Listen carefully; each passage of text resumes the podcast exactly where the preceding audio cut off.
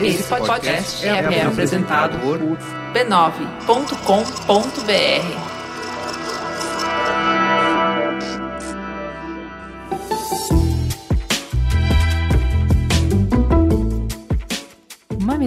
E mamiletes, bem-vindos ao nosso espaço de encontro para abrir mentes e corações em uma jornada curiosa para entender argumentos, experiências e opiniões diferentes das nossas. Eu sou a Juva Lauer. Eu sou a Cris Bartz e hoje vamos falar de gordofobia.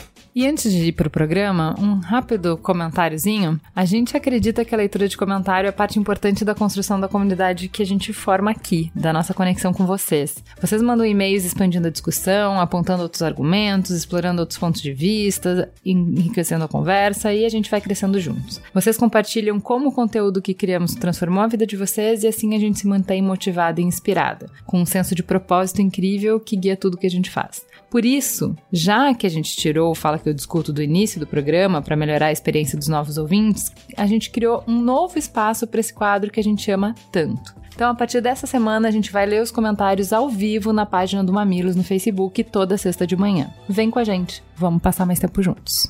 E a gente também tem um anúncio bem legal para fazer. No dia 8 de março, a gente vai fazer um bate-papo sobre mulheres e gestão de carreira na Hotmart como parte da iniciativa do Dia das Mulheres na empresa. Isso lá em BH. E se você quer chamar a gente para fazer uma palestra, um workshop, ou cuidar um pouco da comunicação aí com empatia e tolerância na sua empresa ou na sua faculdade, entre em contato com a gente mamilos@b9.com.br. O Leitinho das Crianças agradece. Teta, senta que lá vem polêmica.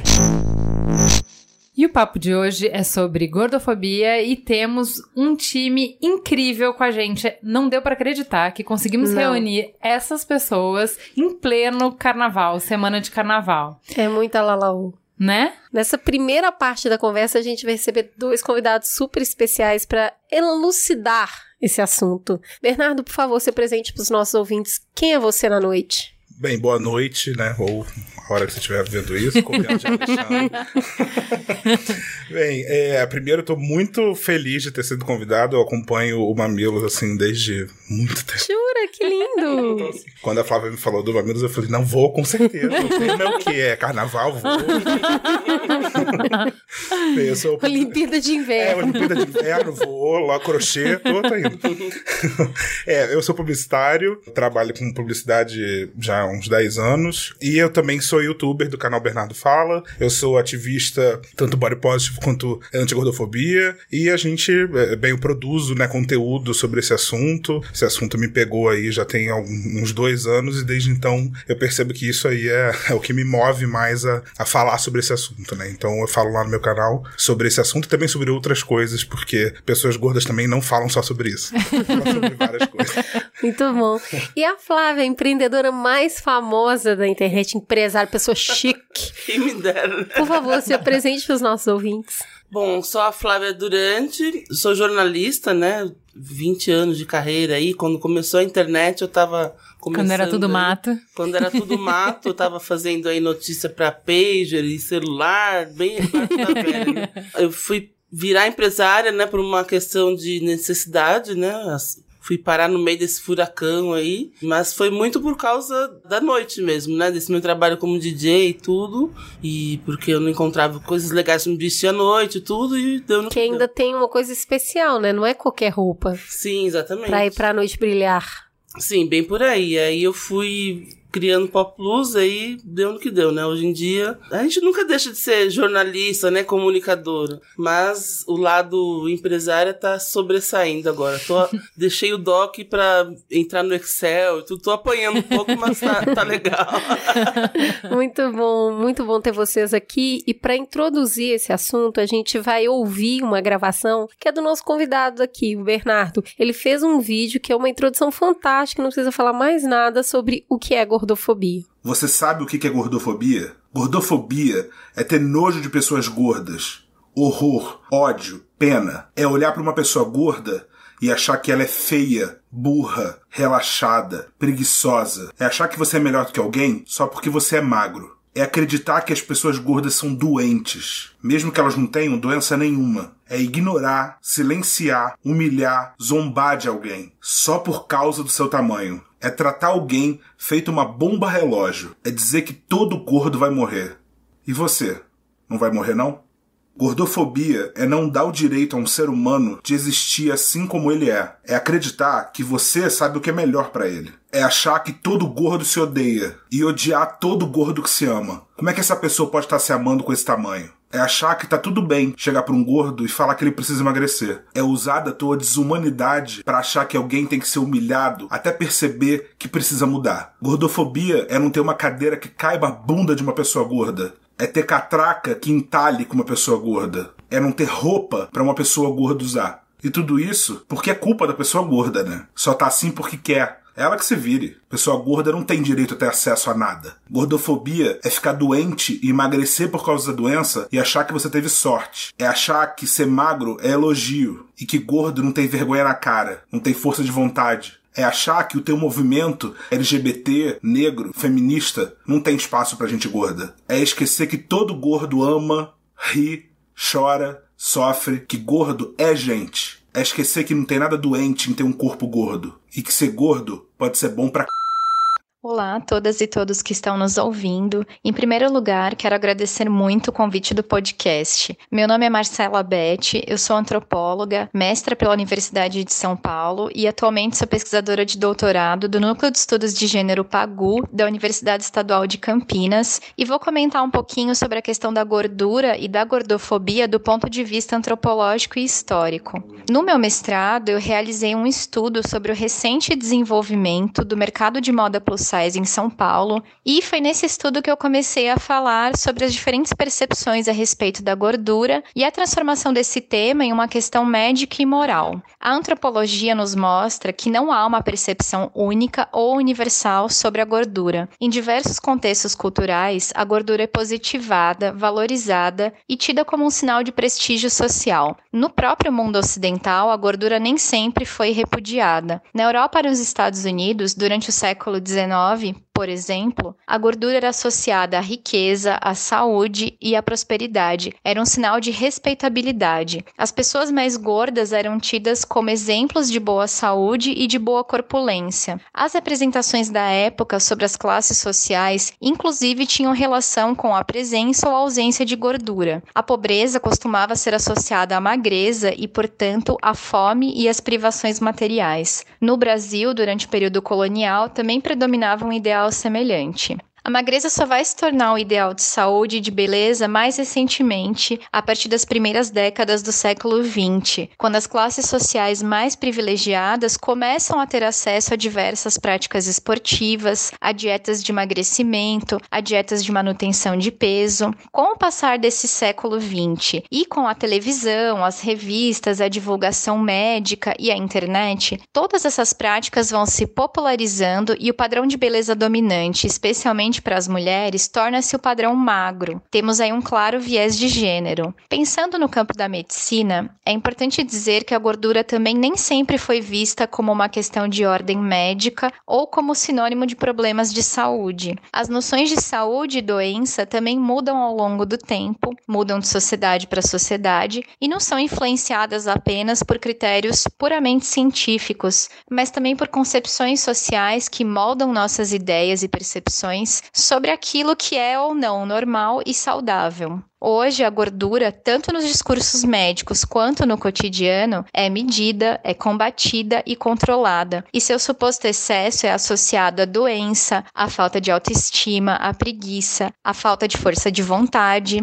Tornou-se então uma questão moral. Hoje, as pessoas consideradas gordas, em geral, são vistas como responsáveis ou ainda como culpadas por sua própria forma física e sofrem uma série de discriminações em seu cotidiano, nos mais diversos contextos escola, trabalho, em casa, com os amigos, enfim. E esses atos de discriminação muitas vezes não são percebidos como discriminação, seja por conta de uma roupagem científica ou por conta de uma suposta preocupação presente nos argumentos uh, daqueles que cobram o emagrecimento dessas pessoas. O meu objetivo ao dizer tudo isso não é avaliar a eficácia dos critérios médicos sobre peso e gordura, não é propriamente fazer um julgamento disso, mas mostrar através do olhar antropológico que as concepções sobre a gordura são diversas. É mostrar que a gordofobia não é natural ou universal, ela não é evidente, ela é algo construído historicamente. A dimensão patologizante e moralizante da questão muitas vezes passa despercebida aos nossos olhos, e é importante a gente fazer um esforço de compreensão e desconstrução nesse sentido. E aí, gente, se a gente vai entrar nesse assunto, acho que uma das coisas que a gente tem que introduzir é o que é um corpo gordo. Porque numa sociedade gordofóbica, todo mundo é gordo, certo? Quando a gente tá falando de gordo pra essa discussão que a gente vai ter, o que, que é um corpo gordo? É, a primeira coisa que a gente tem que falar quando a gente vai falar de gordofobia é fazer a diferença entre pressão estética e gordofobia. São duas coisas bastante diferentes, mas que a gente acaba misturando no mesmo balaio. A pressão estética é a pressão que a sociedade faz sobre pessoas a partir do visual que elas têm e isso também tem muito a ver com o mercado. O mercado ele para vender ele precisa vender insatisfação e aí as pessoas que estão dentro dessa lógica que é todo mundo vai passar por essa insatisfação e por isso consumir e aí vem toda essa pressão em cima de, desse consumo desenfreado dessa infelicidade que se retroalimenta. Então, a pressão estética, ela afeta todo mundo. Homens, mulheres, não afeta da mesma forma. Obviamente, a gente sabe que mulheres são muito mais, é, tem, sofrem muito mais pressão estética do que homens. E também vão ter outros recortes. Dentro do recorte negro, dentro do recorte LGBT, a pressão estética ela vai mudando, né? A gordofobia, ela tem muito mais a ver com perda de direitos né? A pessoa gorda, ela é, antes de tudo, ela é patologizada, né? Então ela é considerada uma pessoa doente só pelo corpo dela. Com isso, ela é culpabilizada, quer dizer, é culpa dela ser dessa forma, né? E aí ela começa a perder diversos direitos, desde acessibilidade até emprego, até roupa, então ela começa a não a, a ser uma pessoa que é vista como alguém que fere uma lei moral da sociedade e por isso ela precisa ser ou punida ou exilada ou emagrecida. Né? Então, essa é a diferença. Quando a gente vai falar, ai, ah, tô me sentindo gordo, né? Porque parece que é, ser gordo é sentimento. Então, é, quando a pessoa acorda tá se sentindo gorda, ela não tá passando por gordofobia. Uma coisa que a gente teve, que não é recente, tem um tempo, é o caso da Miss Canadá, né? Que ela foi colocada como uma pessoa gorda, e aí falaram que ela estava sofrendo gordofobia. Ela não estava sofrendo gordofobia. Ela estava sofrendo pressão estética, né? Uma mulher que tá fora do padrão que é colocado dentro de um concurso de Miss, é uma mulher que, logicamente, vai sofrer todas as questões que mulheres que não estão dentro do padrão sofrem. Mesmo que, assim, se a gente for comparar o padrão dela com o padrão da sociedade, ela ainda está muito dentro do padrão. Agora, ela não sofre gordofobia porque ela não perdeu nenhum direito pelo corpo dela, né? Então, essa é a diferença. Antes de tudo, a gente precisa traçar essa linha aí na areia, né? Porque parece a mesma coisa, mas não é. A pessoa gorda, ela perde direitos. Ela não tem direito a uma diversidade de coisas que a pessoa que magra, que está fora do padrão, não passa. Então vamos falar, aproveitando dessa perda de direitos, vamos falar dessas opressões estruturais, então. A primeira, que é a mais óbvia e que eu vejo mais falar, é sobre acessibilidade. Porque isso faz parte de uma intersecção com várias é, lutas de, né, por exemplo, a gente falou aqui sobre cadeirantes, a gente falou aqui sobre as pessoas surdas, a gente falou aqui sobre as pessoas cegas, enfim, que é não ter direito a usufruir da cidade, né? De você não conseguir ir para os lugares, não conseguir ir para o cinema, não conseguir andar de ônibus, enfim. Foi você que estava falando da. saindo de uma exposição sua, super legal. Você estava, é, acho que da feira, super legal, e aí todo mundo feliz. Foi... Aí de repente sai, vai pegar o ônibus e aí já cai na realidade. São, na verdade, foi no São Paulo Fashion, Fashion Week, Week. Exato. Que foi um marco, né? Foi a primeira modelo gorda desfilando num grande evento de moda no Brasil, né? A Bia Gremion, maravilhosa. Aí foi toda a turma lá, Gordolândia, lá, ah, Bia, maravilhosa, incrível. Um super orgulho. Aí a gente saiu de lá do evento. Primeiro que nos banheiros a gente não cabia, né? Já foi uma porrada. Aí saindo de lá do evento para pegar o ônibus para voltar para casa, porque eu também pego ônibus, né? Metade da turma passou da catraca e metade não. Né? Então já foi foram dois tapas na nossa cara. Puta, a gente tá no maior evento de moda do Brasil, mas a gente não tem ainda acessibilidade no transporte, no banheiro, em coisas básicas ainda, primordiais, né? É, então o que a gente tá falando, é, você foi celebrada no palco, você foi aceita, você foi, né? E aí você, fala, você sai dali e fala assim, agora conquistamos o mundo! É, aí a, logo tem o um choque de realidade, né? Aí eu lembro que eu tenho, é, eu sou uma gorda que veste 54, mas ainda um pouco de desconforto ainda consigo passar na catraca. Aí fiquei com uma parte da turma na metade do ônibus. E teve uma parte da turma que ficou, nem passou né? Ficou, ah, tchau, daqui a pouco a gente se vê. Ou seja, né, a pessoa não tem o um mínimo de acessibilidade e acaba sendo uma segregação, né? Porque por é, que, porque... que não podia ser um pouquinho mais largo para todo mundo poder passar? É, porque isso que eu ia perguntar, né? É, às vezes é difícil ter uma empatia que você fala assim, qual o problema? Não, tudo Sim, bem, você andou de ônibus igual, qual o problema? Porque disso? muitos falam, ah, você teria direito de ficar na frente e pedir para descer pela escada da frente. Não, mas eu queria que todo mundo passasse, que a catraca fosse mais larga, todo mundo passasse sentar-se junto, não quero ser segregada. Igual era antigamente, que era negros de um lado e brancos do outro, acaba sendo uma forma de segregação, né? É, eu acho que principalmente é uma forma de dizer que não foi feito para você. Exatamente. Sim, exatamente. Entende? Então, é, é, eu acho que essa é a forma de, de, de, te humilhar, né? De você ficar com vergonha, de você falar, eu tô errado, né? Porque a sociedade foi feita para as pessoas, né? A gente fez o ônibus para você. Eu lembro, assim, o estalo que eu tive, eu sempre ganhei calça de números menores, que era o número que eu deveria ter. Uhum. O estalo que eu tive o dia que eu entendi que a calça era feita para mim e não eu feita para calça, sim, né? Sim.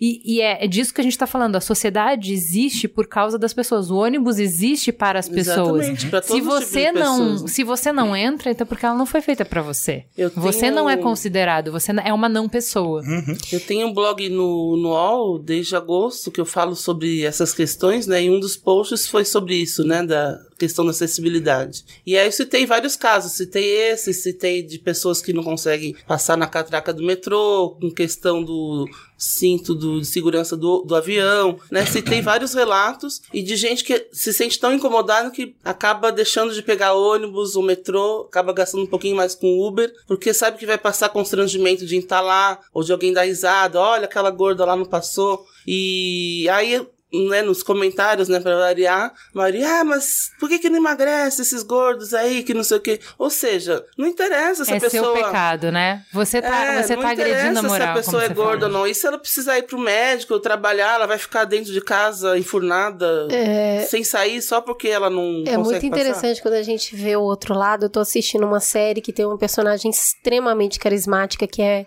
gorda, e ela entra no avião e todas as pessoas olham para ela e desviam o olhar, você vê na cara rezando das pessoas que elas estão rezando, tipo, não seja do meu lado, não seja do meu lado. e a última vez que eu andei de avião, eu fui na cadeira do meio e mal entrou a minha bunda na cadeira, uhum. assim. Eu, eu não sou padrãozinha, mas não sou grande. E, cara, estão cada vez menores aquelas cadeiras. Chega Sim. a ser claustrofóbico. Uhum. Porque o teto é baixo, tem gente dos dois lados. E quando ela finalmente consegue sentar e tem o extensor que precisa ser colocado para estender o cinto de segurança. E aí, naquele momento, eu, que provavelmente seria a pessoa que, que tava rezando para ela não sentar do meu lado, fiquei arrasada de perceber como ela se sentiu. Uhum. Ela é muito querida, eu amo a personagem e aí eu vi que ela tava sofrendo e eu fiz uma autocrítica, que provavelmente se eu fosse um passageiro eu teria olhado para ela daquele jeito. Uhum. Então eu acho que quando a gente começa a perceber o lado das pessoas que vivem nesse redor e para de olhar para essas pessoas com pena, né? Uhum. Tadinho, não é tão gordo. Ou então com esse asco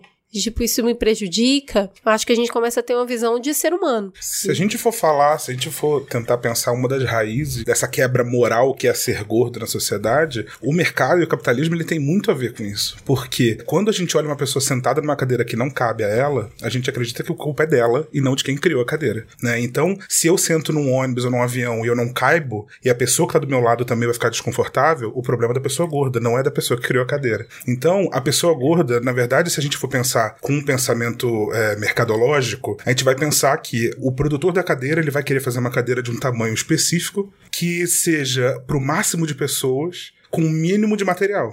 Né? Então a pessoa gorda, na verdade, ela não vai se encaixar naquilo. A pessoa magra vai se encaixar e vai conseguir sentar. A pessoa gorda não. Então ela é um problema financeiro, inclusive. Mas na esses. verdade é, é o que você falou super bem. Todas as pessoas que fogem do padrão. Porque se ela for muito baixa, ela também não consegue. Exatamente. Porque se ela usar cadeira de rodas, ela também não consegue. Porque esse, porque esse, porque esse, porque No esse. avião, uma pessoa Hum. muito alta também não consegue Uhum. sentar. Então, de qualquer maneira, a gente não tem só um grupo que não está contemplado na média, né? A gente tem uma série de grupos e qualquer um de nós, em algum momento, não vai estar contemplado nessa média. Sim. Então, ter um olhar para se preocupar e incluir além da média diz respeito a todos nós. Essa que é a grande questão. Tem um, um outro aspecto estrutural da gordofobia, que é o acesso ao mercado de trabalho, que é bem assustador, né? Porque graças a esse estereótipo de ser preguiçoso, de ah, eh, se você está gordo, você é gordo, então é porque você não tem autocontrole, então é porque você não tem disciplina. Isso é muito associado, né? Você não tem disciplina.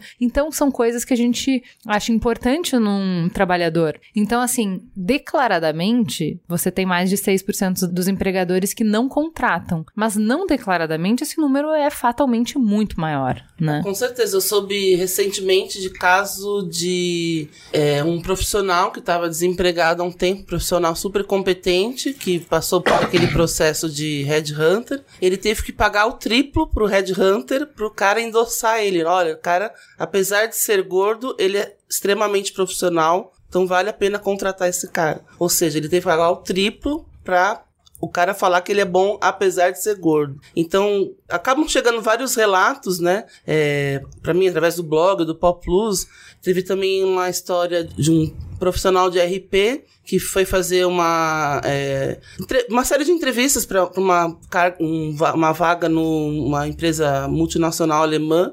E aí ele fez todas as entrevistas, passou e tudo. Chegou na última hora, o médico da, da empresa falou: Olha, esse cara ele, é muito, ele pode ser bom, mas ele é gordo. Eu recomendo a, a diretora que não contrate ele, porque ele com certeza vai ficar doente, ou vai fazer bariátrica, vai ficar de licença e tudo. Mas aí, a, aí é que entra a empatia na prática, né? A diretora bancou ele, falou: Olha, eu foi a pessoa que eu mais gostei, que eu achei mais competente, e eu vou bancar a contratação dele. É, e ele foi contratado, ele é tipo o melhor profissional que ela já teve. Assim. Ele deu uma palestra no Pop Plus faz uns dois anos. Então é uma coisa séria, assim, que pouca gente fala. E é como você falou, se tem essa porcentagem, com certeza Declarada, né? Imagina não Declarada, declarada, né? não declarada é muito mais. Oi, meu nome é Marcela Salincotait, eu sou nutricionista, especialista no tratamento de obesidade. Respondendo à pergunta se dieta é algo sustentável para pessoas obesas, a resposta de maneira bem objetiva é de que não. É sabido que 95% das pessoas que faz dieta acaba reganhando o peso perdido ou mais num período aproximado de seis meses a dois anos. Além disso, as dietas podem causar compulsão alimentar ou episódios de exagero alimentar, o que também contribui para esse reganho de peso. É quase impossível da gente afirmar que a pessoa que faz uma dieta na vida vai conseguir sustentar os resultados dessa dieta. O que muitas vezes acontece é que as pessoas acabam vivendo um ciclo de dietas justamente por esse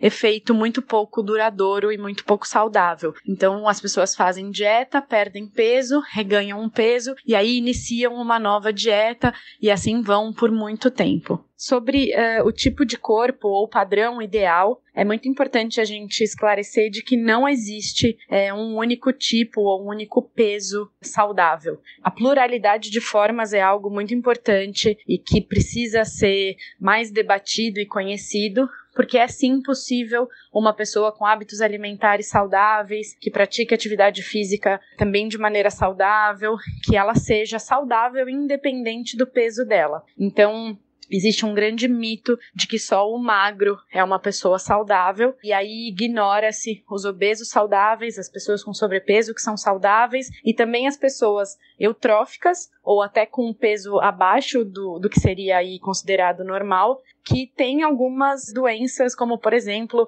colesterol elevado, hipertensão arterial e diabetes. Então, o peso e um tipo de corpo por si só não é algo que nos indique de fato um parâmetro de saúde ou não. Quando a gente passa pelo mercado, automaticamente a gente esbarra na saúde, Uhum. que a maioria das vezes leva para esse lugar. O que, que faz um corpo ser gordo? Vocês não são saudáveis? Quando a gente fala é, sobre culpabilização, a gente vai falar. Se o ativismo fala que não é culpa da pessoa gorda e que ela não deveria ser culpada por isso, a gente vai acabar batendo nesse assunto que é médico, né? E assim, é um assunto muito delicado. Primeiro que eu não sou médico, não sou formado em medicina, mas penso sobre o assunto e também estudo outras pessoas, inclusive médicos que falam sobre isso. A questão é, na verdade, eu tenho uma fala um pouco polêmica que pode depois os médicos me tacarem pedra, mas eu acho que grande parte de pessoas gordas serem doentes é por causa da gordofobia. Eu acredito que a gordofobia, ela adoece pessoas gordas e depois essas doenças são colocadas na conta das pessoas gordas. Entendo o raciocínio. Primeiro, se a gente for ver, por que a gente não fala a palavra obeso, né? Porque obeso, na verdade, é a doença, ela tem um CID e ela é colocada como uma doença cuja a único, o único sintoma é a pessoa ser gorda. E que esse sintoma não dá nada além de doenças associadas. Então, o CID da obesidade não existe sozinho. Ele só existe a partir do que é associado a ele. E a gente associa isso de que forma? Não medicamente, não, não cientificamente, mas estatisticamente. Então a gente cria uma estatística, a gente percebe, olha a população, vê que pessoas gordas têm mais tendência a terem determinadas doenças, então a gente coloca a raiz do problema no corpo gordo. O qual é o problema disso? Quando a gente trata a pessoa gorda por ser doente só pelo fato dela ser gorda, a gente já estigmatiza ela, a gente já coloca que ela tem total controle sobre o corpo dela e que ela não usa isso. Então isso é uma falha moral dessa pessoa. Se ela não tem é, nenhum tipo de gerência sobre o corpo dela, então isso quer dizer que ela tem alguma falha moral e que por isso a gente pode é, colocar o fato de que ela é uma pessoa doente e que provavelmente ela vai ter outros comportamentos que vão fazer com que outras doenças apareçam. Então, no final das contas, a gente acaba colocando. Eu sinto assim que muita gente que depois acaba ficando doente depois de adulto, principalmente quem teve infância gorda, a gente entende que quanto mais a saúde mental e emocional dessa pessoa é bombardeada e mais essa pessoa passa por ciclos repetitivos de dieta, mais a, a saúde dessa pessoa vai sendo destruída. A gente sabe hoje em dia que 98% das dietas não funcionam que as pessoas. A bariátrica, que é assim, é outro assunto também bastante controverso. 55% das pessoas que fazem bariátrica engordam de novo. Então a gente tem uma noção, assim, aí tem também um ego humano bem grande, de que a gente tem um controle muito grande sobre o corpo. E na verdade esse controle não existe. A gente tem um controle muito menor sobre o corpo do que a gente imagina. Só que como a dieta ela funciona num curto prazo, a gente acredita que a gente consegue emagrecer. Então, na verdade, o gordo ele é, ele, ele é colocado numa dieta restritiva, ou mesmo reeducação alimentar, etc., mas sempre com o objetivo de emagrecimento. Essa pessoa consegue emagrecer no curto prazo, e aí, logo depois, o corpo dela vai fazer de tudo para que ela engorde de novo. E aí, essa pessoa engorda e é vista como duplamente fracassada. E aí, essa pessoa vai entrar novamente numa dieta. E ela vai fazer isso a vida inteira dela, até o momento que a saúde dela realmente esteja completamente destruída. Até o momento que essa pessoa tenha pressão alta, colesterol alto e todas as outras coisas que são relacionadas ao corpo gordo. Então, no final das contas, o que a gente. O é, que, que pensa, nasce primeiro, né? O que, que nasce o primeiro, ovo ou galinha. Então, assim, além de tudo, a pessoa gorda é colocada, é, é exigido saúde dessa pessoa. Só que todos os espaços de saúde são proibidos para essa pessoa. Então, ela não tem direito, nem primeiro, se ela quiser na academia. Eu a vida inteira fiz academia, e sempre quando você vai entrar numa academia nova e é o profissional lá, o professor, coloca o meu objetivo, ele sempre coloca emagrecimento sem me perguntar. Então, assim, eu tô lá porque eu tô pra emagrecer. Eu não tô lá porque eu tô querendo ter uma vida ser, saudável. Ter uma vida saudável, não ser sedentário e tudo mais. Não, eu tô ali para emagrecer. Então, é como se a pessoa gorda ela fosse alijada da sociedade ela não tem direito de ser nada além de uma pessoa que está tentando emagrecer. Então ela não tem outros direitos.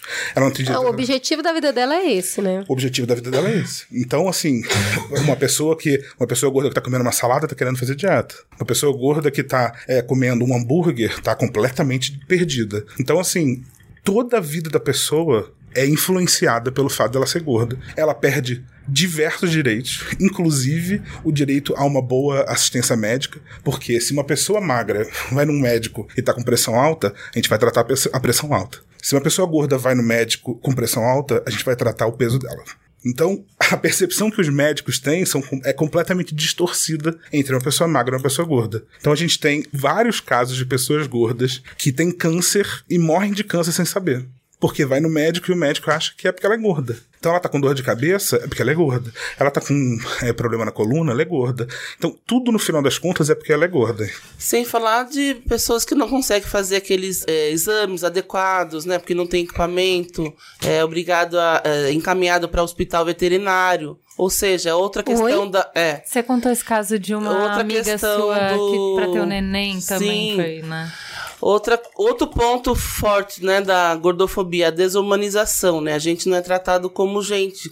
Muitas vezes somos tratados como animais. Dependendo da- do peso, acima de 120 quilos, você é encaminhado para hospital veterinário, porque a- às vezes não tem balança, maca, ou aquele a- aparelho de ressonância magnética de acordo com o seu tamanho e peso. Então, é, a gente falam tanto, ah, o gordo precisa cuidar da saúde, mas aí quando você vai querer cuidar da saúde, você não tem equipamento. E aí? Então, resumindo, eles estão um pouco se lixando pra saúde do gordo, eles só querem te enquadrar num, num padrão e, e dane-se. Não, eu sabe? acho ótimo que, assim, é, toda essa desculpa que a gente dá de que eu tô preocupado com a sua saúde, né? De que eu posso fazer essas Mentira. escrotidões com você, porque, na verdade, é uma falha moral mesmo, você tá falhando com a sua saúde, então é, isso justificaria qualquer intervenção social. Cai por terra quando a gente não faz esse tipo de intervenção, por exemplo. Gente, presta atenção. Vai o Burger King fazer a propaganda não aguenta pé de leite, que é pra você entupir suas coronárias.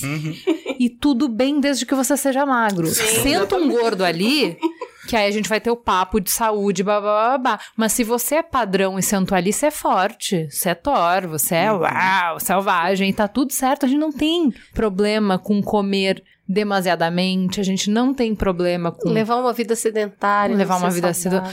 Beber, você tá bebendo além da conta. A gente fez um programa no carnaval passado falando sobre a nossa é, relação patológica da sociedade com bebida, com como a gente lida, né, com o abuso de álcool e blá blá blá. A gente é absolutamente permissivo. E também tem dados e, e- e muito mais até mostrando os malefícios, mas ninguém fala nada, porque a gente não tá cada um controlando a saúde dos outros. A gente não fica controlando a saúde dos outros, só da pessoa gorda. E a falha moral, ela vai além do fato da pessoa não estar conseguindo lidar com a saúde dela. Mas eu acho que vai mais profundo no sentido de é uma, é uma pessoa que perdeu a gerência sobre o próprio corpo. E eu acho que essa falha moral ela tá muito ligada também, por exemplo, à depressão. A gente trata a depressão como uma coisa boba porque a gente acha que nós humanos temos total capacidade de controlar nosso corpo. E como assim alguma coisa fora de mim ou dentro de mim me faz ficar incapaz de fazer as coisas? Então eu acho que a falha moral ela vai vai muito além da saúde, né? É algo que incomoda a sociedade. E se fosse uma preocupação com a saúde, a gente não teria esse discurso de que, ah, eu tive diarreia outro dia, emagreci 3 quilos, foi ótimo. Então, assim, qual é a preocupação com a saúde que existe? A gente, isso é uma, isso é uma brincadeira, mas que, é, que tem um completo fundo de verdade. A Clara fez um post há, há um tempo atrás, a Clara Verbuck, que é super atuante na causa feminista e tudo mais, falando sobre as pessoas sempre elogiarem que ela emagrece. Você tá linda,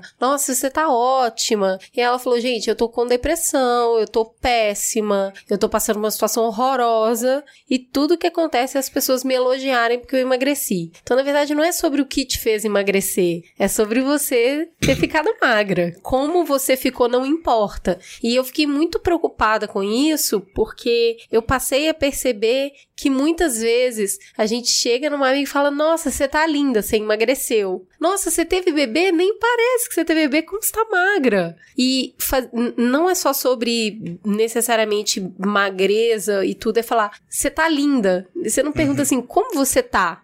Você tá bem? Nossa, você tá com uma cara ótima. Não, sempre vai pra estética. Você vai pra estética. Você tá linda porque você pintou o cabelo, porque você emagreceu. Então, ah, muito dos elogios que a gente faz tá ligado à estética. E a estética é necessariamente ligada ao padrão. Então, me chamou muita atenção e eu acho que fico alerta que muitas vezes você tá endossando um distúrbio alimentar quando você elogia a pessoa que tá emagrecendo, porque você não sabe se ela tá fazendo isso de uma maneira saudável, se é realmente o que ela deseja, ou se ela tá passando por um problema. E a Thaís Fabres, que é muito nossa amiga, vive falando isso, é evite elogios que falem sobre a aparência da pessoa e fale mais sobre o estado de espírito dela. Não, é amigo que faz Photoshop na sua foto sem te pedir, sem te perguntar. Deixa Porque te acha que um tá te favor. fazendo um favor, entendeu? Então aí a gente já vê o quanto a gente é fiscal do corpo alheio, né? E, e é aquilo, assim, a gente continua falando sobre pessoas gordas sem nunca estar preocupado com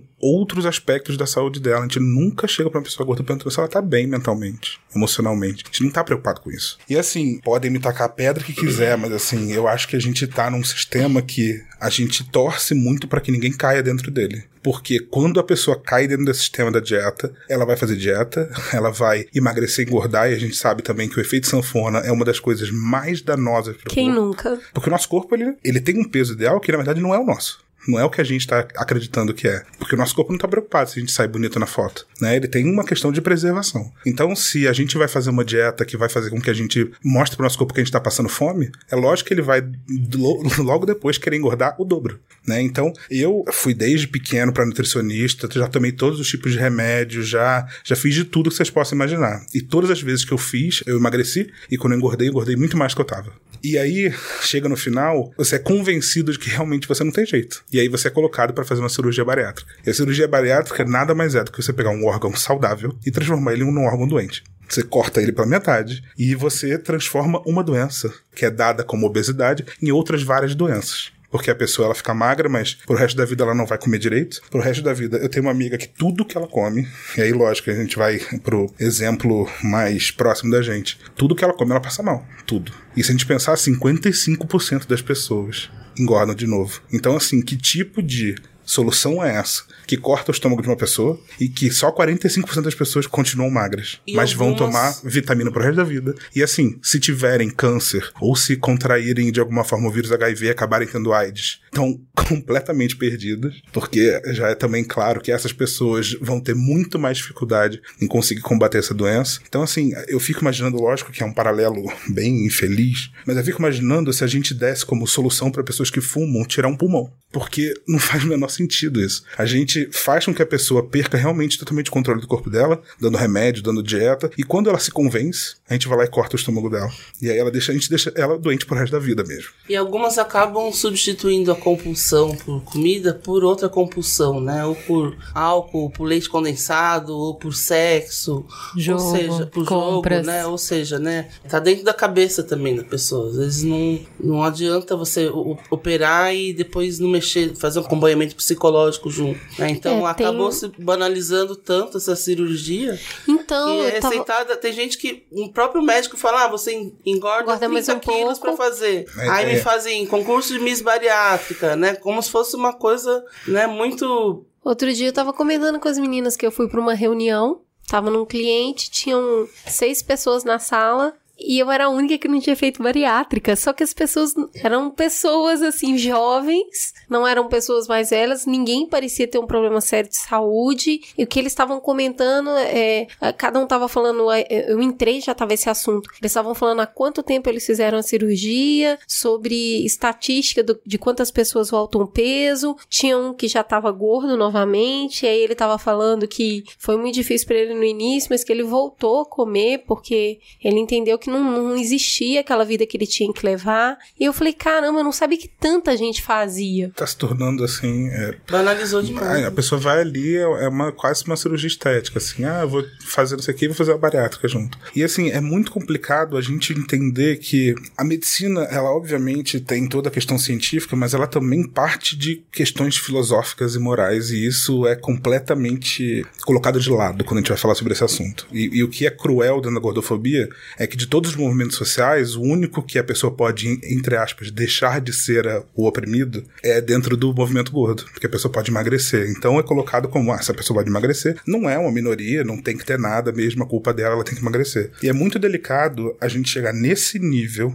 de intervenção física, cirúrgica numa pessoa, sem antes voltar tudo e falar, caramba, calma aí, será que é o paradigma que a gente tem sobre saúde que tá equivocado? Então a gente tá adoecendo uma geração de pessoas porque a gente não quer voltar atrás e discutir se é exatamente isso que a gente deveria estar fazendo ou não. É, eu acho interessante você trazer esse questionamento de que, ok, os argumentos médicos, eh, eu acho que eles têm que ser levados em consideração, né? Então, por exemplo, sei lá, você tem uma sobrecarga no joelho, por exemplo, porque você vai ter sobrepeso. Então, se você tiver problemas no joelho e babá, você vai falar, ah, então, ele vai o médico vai conseguir te provar, olha, antes de você ter o sobrepeso, você não tinha problema no joelho. Depois de você ter o sobrepeso, você teve problema no joelho. A questão aqui é o sobrepeso. O que que você tá trazendo? Todos os teus preconceitos e a maneira como você foi criado e a maneira como você vê o mundo diminui o quadro de diagnósticos que você é capaz de fazer por exemplo. Porque você, eu vou falar uma bobagem, você não vai pensar numa solução assim, ah, você precisa fortalecer os seus músculos para que você possa não prejudicar a sua articulação. Eu já tenho uma resposta pronta e eu já te dou essa resposta. Tem um episódio do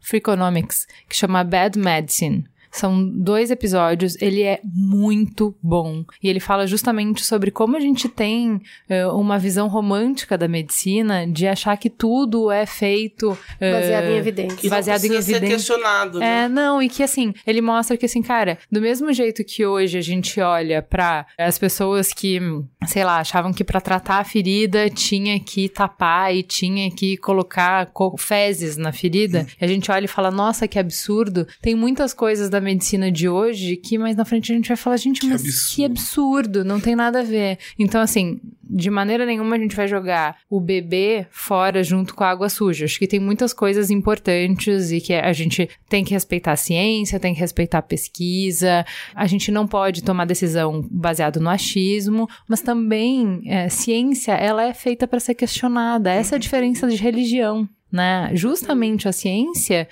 o que difere ela é o fato de que você pode olhar e falar assim, mas por quê? Mas me explica. Mas e se for assim? E se for assado? E pensar outros jeitos? Você tá sempre questionando essa hipótese pra ver se ela continua de pé. É, se não fosse assim, a homossexualidade estaria no CID até hoje, né? São várias é, questões aí que vão sendo incluídas e retiradas do CID a todo momento, né? Tem um grupo de médicos nos Estados Unidos que quer colocar envelhecimento como CID. Ou seja, todo mundo vai ser doente no futuro.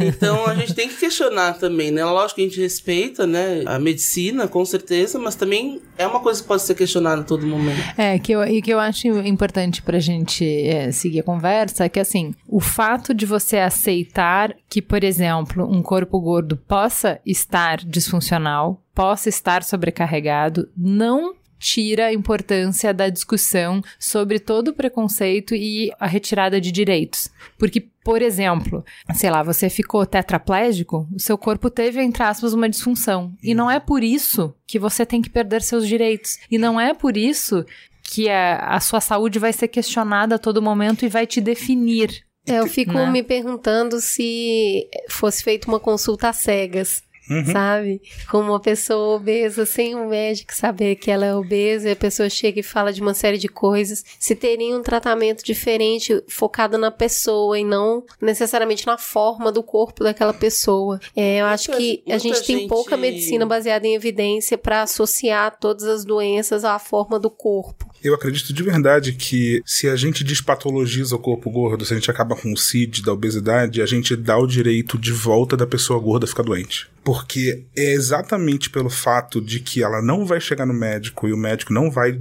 achar que ela tá doente só pelo fato dela ser gorda, que dá o direito dessa pessoa ficar doente de novo. Dá o, o- o direito dela chegar e falar, tô com pressão alta, e o médico ir lá e tentar tratar a pressão alta. Ela vai, vai chegar no médico tá com problema de joelho, e o médico vai falar, então vamos fortalecer o joelho. Se por acaso, no meio do processo, ela emagrecer, tudo bem. Porque a gente não tá aqui também advogando porque a pessoa tem que ser magra ou tem que ser gorda. A gente tá falando que o corpo é fluido, que o corpo muda, que o corpo uma hora pode ser magro, uma hora pode ser gordo, mas o enfoque que a gente dá não pode ser o fato de emagrecer. Porque se a gente dá esse enfoque especificamente, a gente vai sempre para um lado onde esse corpo vai sair mais doente do que ele entrou. Por causa desse tipo de tratamento da classe médica, muita gente fica intimidada e deixa de ir médico por causa disso. Porque chega no médico, o médico vai falar: ah, é, você tá gorda desse jeito, você nunca vai conseguir engravidar. Teve amiga minha que ouviu do médico: ah, desse jeito o médico, o seu marido não vai querer transar com você, você nunca vai engravidar porque você tá muito gorda. Então são coisas horrorosas. Como é que uma pessoa vai ter coragem de ir no médico pra ouvir essas barbaridades? Como é que uma pessoa que prometeu assistência, né? se- que se comprometeu a uma vida de serviço, né? Que o médico é isso, cara. Como é que ele fala isso? Exatamente. né? Né? É, é- é assim, como é que ele fala? A resposta já tá dada, que é ele é fruto dessa mesma lógica e ele tá vomitando o que vomitaram em cima da cabeça dele. Né? Ele é um ser humano e tá vomitando a mesma lógica. Flávia, vamos falar um pouco sobre a importância da moda para combater a gordofobia, porque você falou um pouco na sua apresentação, mas acho que seria legal a gente aprofundar um pouco sobre isso. Por que que tanta gente começa a entrar no ativismo por conta de moda?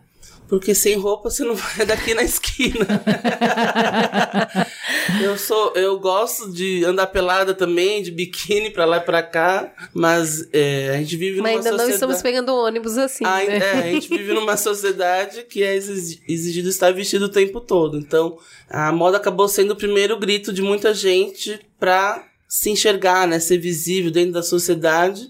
E então foi quando a gente começou a ver que, poxa, o mundo não é feito pra gente, a gente não consegue atravessar a rua e comprar uma blusinha no shopping, porque nada é feito pro nosso tamanho. E ou quando tinha era aquelas coisas sem informação de moda, coisa larga, né, As sem piores estampas do as universo. piores estampas, Os né, saco de batata. É. Hoje eu Fogo, visto preto pra fazer um estilinho, assim, né? Mas, porque eu escolhi, mas antes era a única opção que tinha, né? Uma das poucas opções. Então, eu não tive um, um momento, assim, de descoberta, de autoestima. Eu, minha criação da minha família foi tranquila, assim, nesse sentido. Então, eu nunca achei que eu tava errada, nem nada, quando eu comecei a engordar. Eu já era uma mulher adulta. O que começou a me incomodar foi quando eu era maltratada em lojas, nas ruas, era xingada. E aí ficava pé da vida. Pô, mas eu não tô fazendo nada de errado. Eu só Não tô quero que- fazendo nada pra ninguém, Não né, cara? nada, Por que esse né? ódio? Da onde vem esse Da ódio? onde vem esse ódio? Eu ficava indignada. E aí eu ia em lojas e tudo.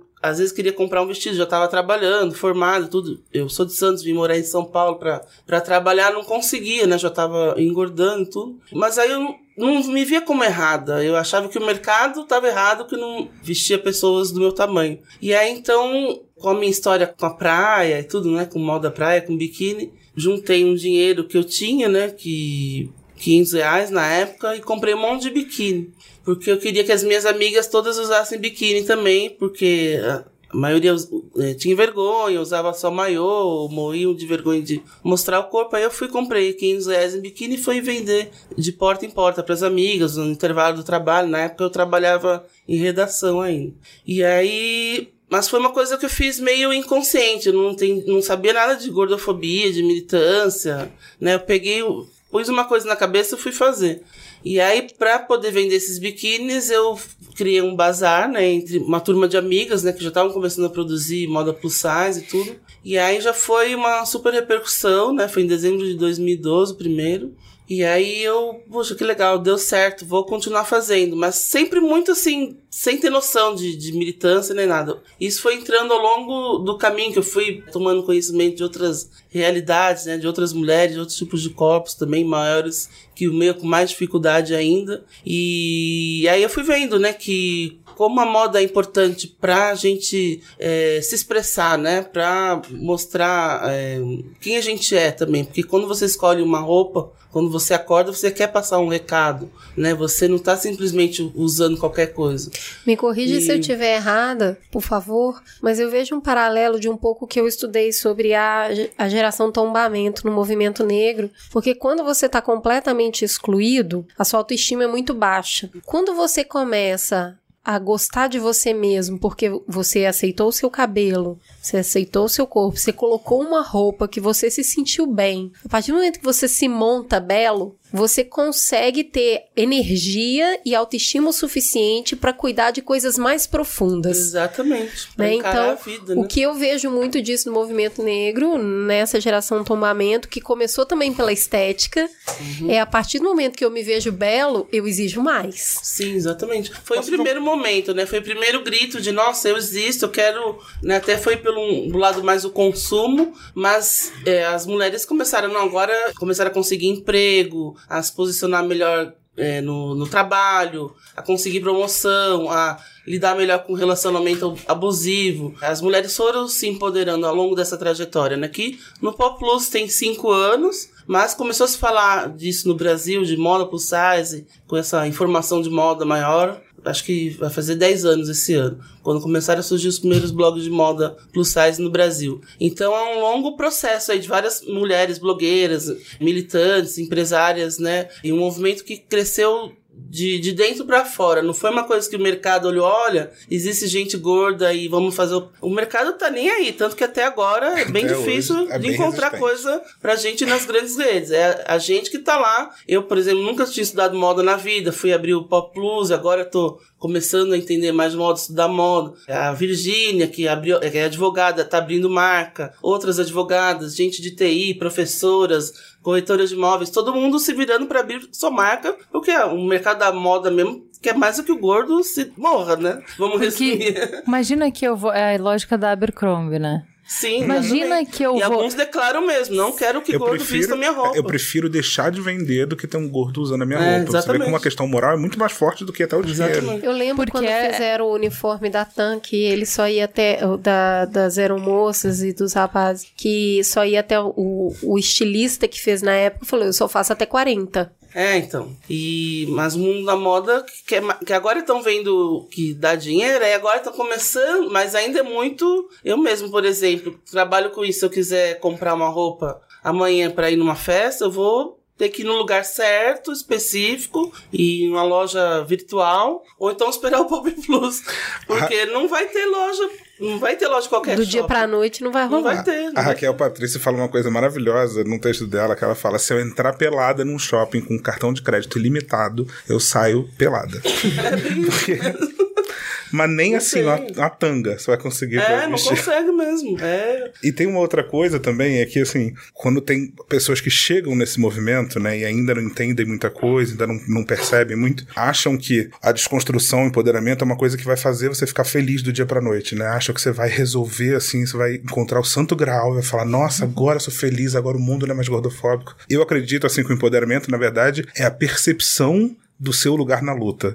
É quando você percebe que, ah, sim, tem uma luta a ser travada e agora eu entendi que eu tenho o direito de lutar por isso. Agora eu entendi que não sou eu o errado. Exatamente. Mas aí é que o trabalho começa. Aí que o trabalho certo? começa. Se a gente, na hora que eu percebo que eu não preciso mais me odiar, que eu não preciso mais emagrecer, que eu não devo nada pra ninguém, que eu não preciso baixar a cabeça, que eu não preciso viver humilhado, que eu não preciso viver com vergonha, que eu não sou de partida menos.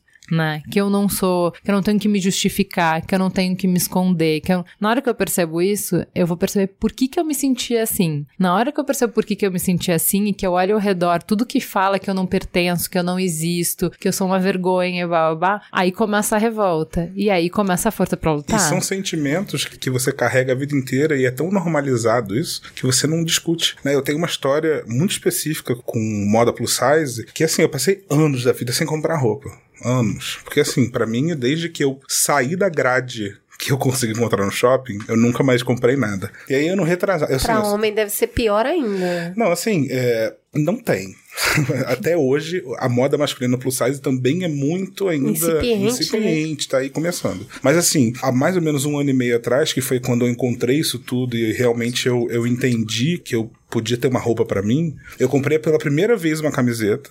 E eu usei essa camiseta e assim, eu, só não, eu não sou uma pessoa muito fácil de se emocionar, eu sou uma pessoa até meio. Coração peludo. Meio coração peludo às vezes. E assim, pela primeira vez que eu coloquei uma camiseta que não só era do meu tamanho, mas era feita pro meu corpo, porque tem isso também. E com seu Camiseta- estilo, né, também. E com o meu estilo. Você não porque, ficou com assim, 120 anos com a camiseta. Exatamente. E assim, é uma camiseta que o corpo gordo, é, a barriga é maior do que o peito. E isso, pro corpo magro, normalmente é o inverso. Então a camiseta do gordo sempre é um balão em cima e apertado embaixo. Pela primeira vez que eu comprei uma camiseta que era pro meu corpo, assim, meu olho encheu de lágrimas. Eu falei, caramba, o que que eu deixei de viver a minha vida inteira e que hoje agora eu tô percebendo que eu perdi? Não, e você, as escolhas estéticas que você faz, não porque é o que você gosta, É o que mas tem. é porque. Não, e, ou porque você acha. Tem um post seu que é muito bom, falando sobre assim: ah, é, eu não posso usar listra porque listra engorda. Eu não posso usar não sei o que porque engorda. Sendo que, assim, ah, o padrão que a gente tem, o padrão ouro da vida, é eu não posso parecer gorda. Essa é a pior coisa que pode acontecer. Então eu escolho as minhas roupas para não parecer gordo. E não pelo que eu gosto. Não porque, ah, eu não posso usar estampa, eu não posso usar isso.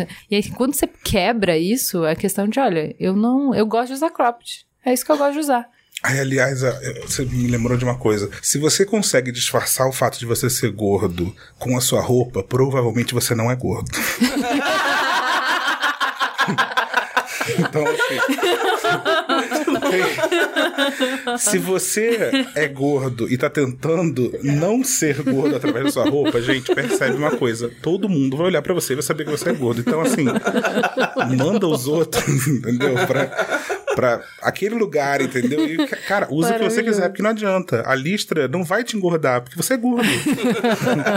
entendeu? Então, usa a listra. Listra é lindo, maravilhoso. Usa o que você qui- quiser usar. Porque gordo você é. Exatamente. Então, Então- assim, não vai querer esconder uma coisa que você é e não há nenhum demérito nisso, não há nenhuma vergonha nisso. O empoderamento passa por isso. Eu queria encerrar essa primeira parte fazendo uma pergunta pra vocês que se amam, que olham no espelho e falam tô bem, tô bonito e sai de casa com essa autoestima lá em cima e tira muita foto, não é foto de rosto, é foto de corpo inteiro, né? Tira foto de biquíni, tira foto sem camisa, tem o o Bernardo tira a blusa num vídeo, É. Flávia faz foto carnaval super maiozinho no dia.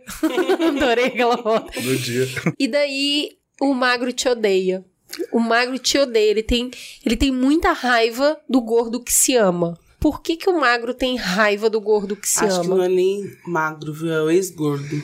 Pelo Ele menos. tem isso, né? Acho, pelo menos nos hate comments que eu recebo, a maioria é de ex-gordo. Todos com autoridade. Ah, porque eu, eu fui gordo, eu sei muito bem como é. Não é possível que você seja feliz. Não é possível, é tudo mentira que você. A pessoa sabe como é a minha cabeça pra saber o que eu penso, né?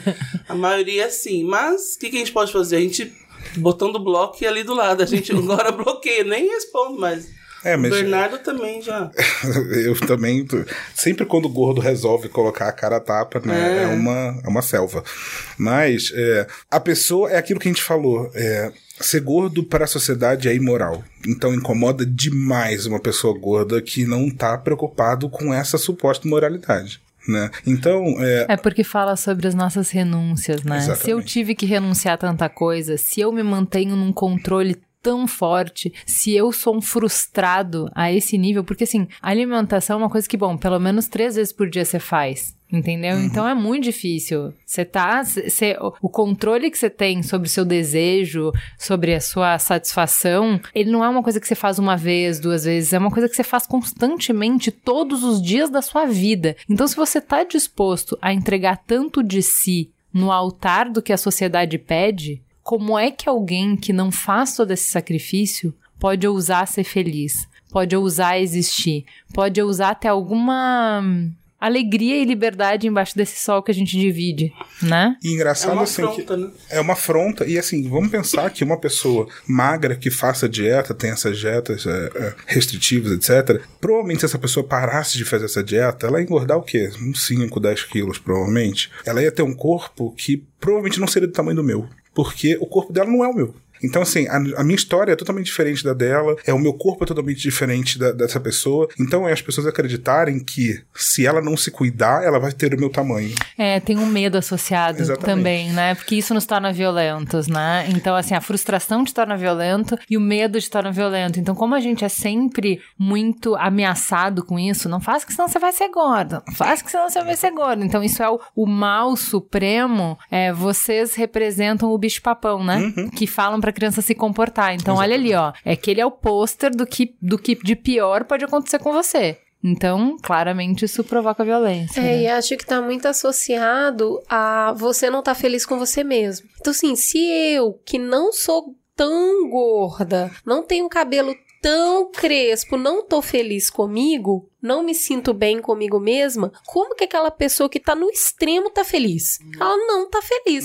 Ou ela tá mentindo, ou odeia essa pessoa, boba. E essa sabe? percepção de que, assim, é, é, eu não cheguei nesse. Eu eu não tenho hoje em dia o tamanho que eu tenho, o peso que eu tenho, porque um dia eu falei, ai, deixa, vou só comer hambúrguer, não sei o que. Não, é minha história. É uma, uma história que é diferente de várias outras pessoas. Então, a partir do momento que a gente entende que cada corpo é um corpo, que cada história é uma história, que cada contexto é um contexto, e que corpo pode um dia ser magro, outro dia ser gordo, tá tudo bem, a gente começa a entender que a gente tem uma relação muito doente com comida, a gente tem uma relação muito doente socialmente, e que assim, eu, eu deixo de ser o pôster do que é o pior do mundo para ser só simplesmente uma pessoa. Então, a gente tem que falar sobre saúde para todo mundo. A gente não tem que falar de saúde para pessoa gorda. A gente tem que falar para todo mundo que comer bem e que se exercitar é legal, independente do corpo que você tenha. Então, quando a gente começa a ter essa visão, a gente começa a tirar o fato de que a pessoa gorda, na verdade, ela só chegou nesse nível porque ela não, não come direito, porque ela não faz Chutou o exercício. balde. Chutou o balde. E aí, não, não é assim. E eu, hoje em dia, depois que eu comecei a entender isso, que aí foi que eu comecei a comer melhor. Aí foi que eu comecei a buscar me exercitar. Porque eu comecei a entender que, na verdade, eu não tinha que fazer isso pra me punir ou pra emagrecer. Mas porque é bom pra mim. É bom pra minha qualidade de vida. E não porque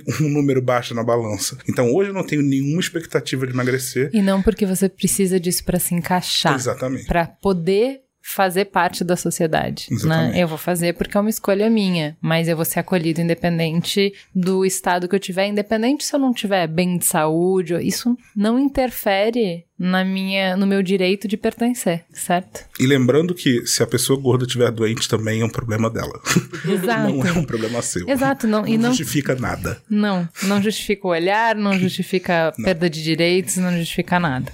É isso, pessoal. Terminamos aqui a primeira parte da nossa conversa. Vamos agradecer de coração aqui, Bernardo e Flávio, por terem vindo conversar com a gente. Obrigada.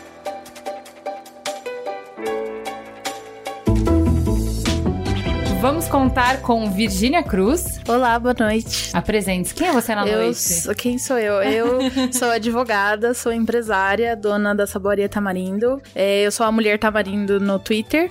e sou dona de uma marca plus size que vai lançar em algumas semanas. Uh, E gorda. e esse perfil é maravilhoso, sigam no Twitter. Contamos também com a Alexandra Gurgel. Eu sou Fala quem é você na fila do pão. Eu, eu na fila do pão eu sou jornalista, né? Porque eu tenho uma formação aí, apesar de não ter pegado diploma ainda.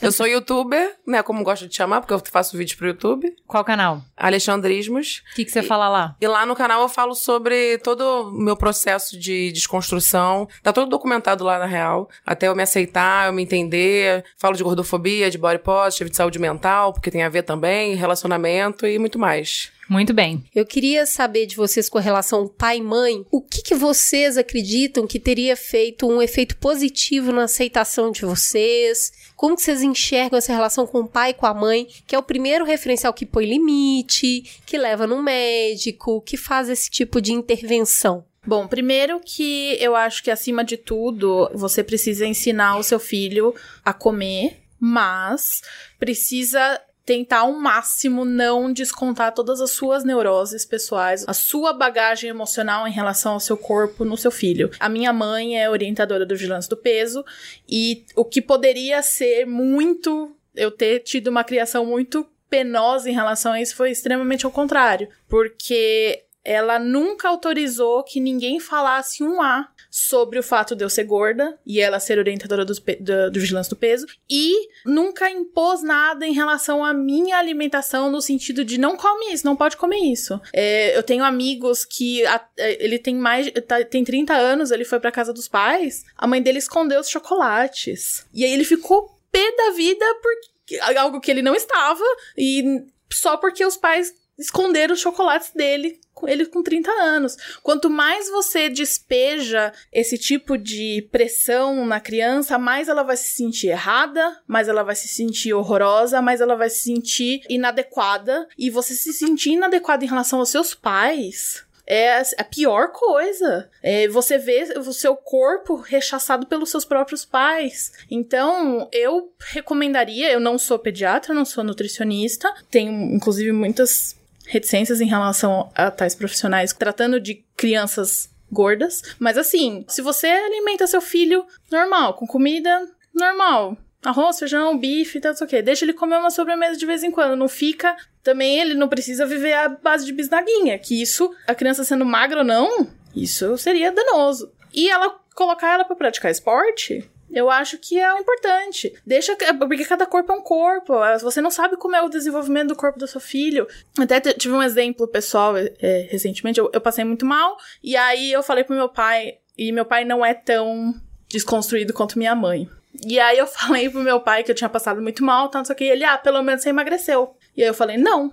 E, só que assim, eu, cabe, eu Virgínia, Você teve cabeça sorte de passar 31 mal, né? anos, né? Sei abs- é, não absorver esse tipo de comentário. Agora, uma criança de 12 anos pensa, ah, então quer dizer que se eu passar mal eu vou emagrecer, isso é bom? Isso já é a sementinha de um distúrbio alimentar, de um transtorno alimentar, entendeu? Então, é, é uma área, é uma fase, da, a, a infância e a adolescência é uma fase muito complicada. É onde começam os transtornos. E assim, eu tive muita sorte porque a minha mãe sempre me ensinou a ter autoestima, a não deixar de fazer nada por eu ser gorda, não, deix- não aturar nenhum tipo de ofensa quando eu tava me sentindo.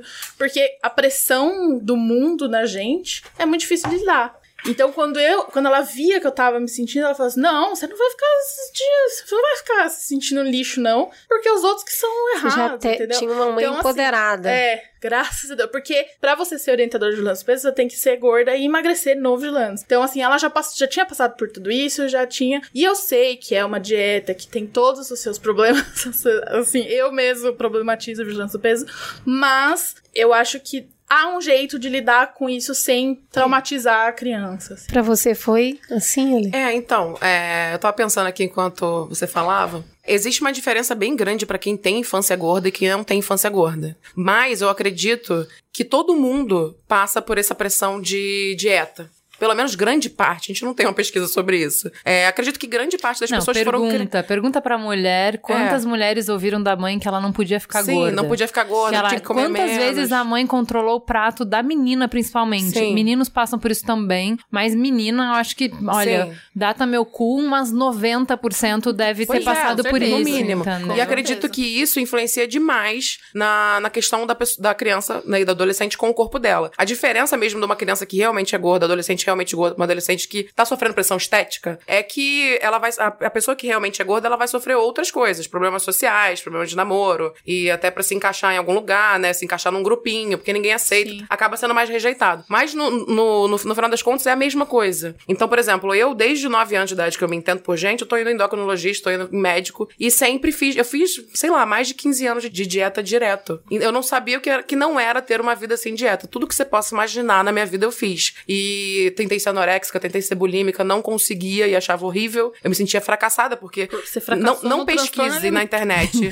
sobre anemia. É, É, não pesquise na internet. Anemia é apelido pra anorexia e bulimia, porque é a coisa mais horrível, porque eu fazia aquilo. E é uma, uma oração de ódio ao próprio corpo. É basicamente, é, é- basicamente é tudo que você quer entender o que é gordofobia, clica aquilo ali. Porque é justa- justamente você é uma vaca fracassada, enfim, palavras horríveis que eu não vou reproduzir agora. Mas, e eu fazia aquilo todos os dias. Eu, eu tinha que me punir Huni por ser gorda. Desde criança, gente, isso foi horrível. E eu me punia, e conforme eu, quanto mais eu me odiava, eu gerava aquele ódio em mim, porque aquilo era bom. Porque, na verdade, era isso que eu sentia da minha mãe, da, da minha família. Só que eu sei que eles não estão errados, a construção deles também foi assim. Eles também foram criados achando que isso era normal. Entendeu? Hoje em dia eu consegui perdoar todos eles porque eu achava que eles eram os monstros na minha vida. Então, assim, eu só consegui realmente ter uma relação saudável com a comida e com o meu corpo e com a minha vida quando eu parei de fazer dieta. Parei de tomar remédio. Eu fiz liposcultura no corpo inteiro, botei silicone, caramba, eu fiz um monte de coisa. Fiz tudo pra me encaixar de alguma forma. E quando eu, eu falo que eu nunca fui magra, mas eu fiquei três meses magra.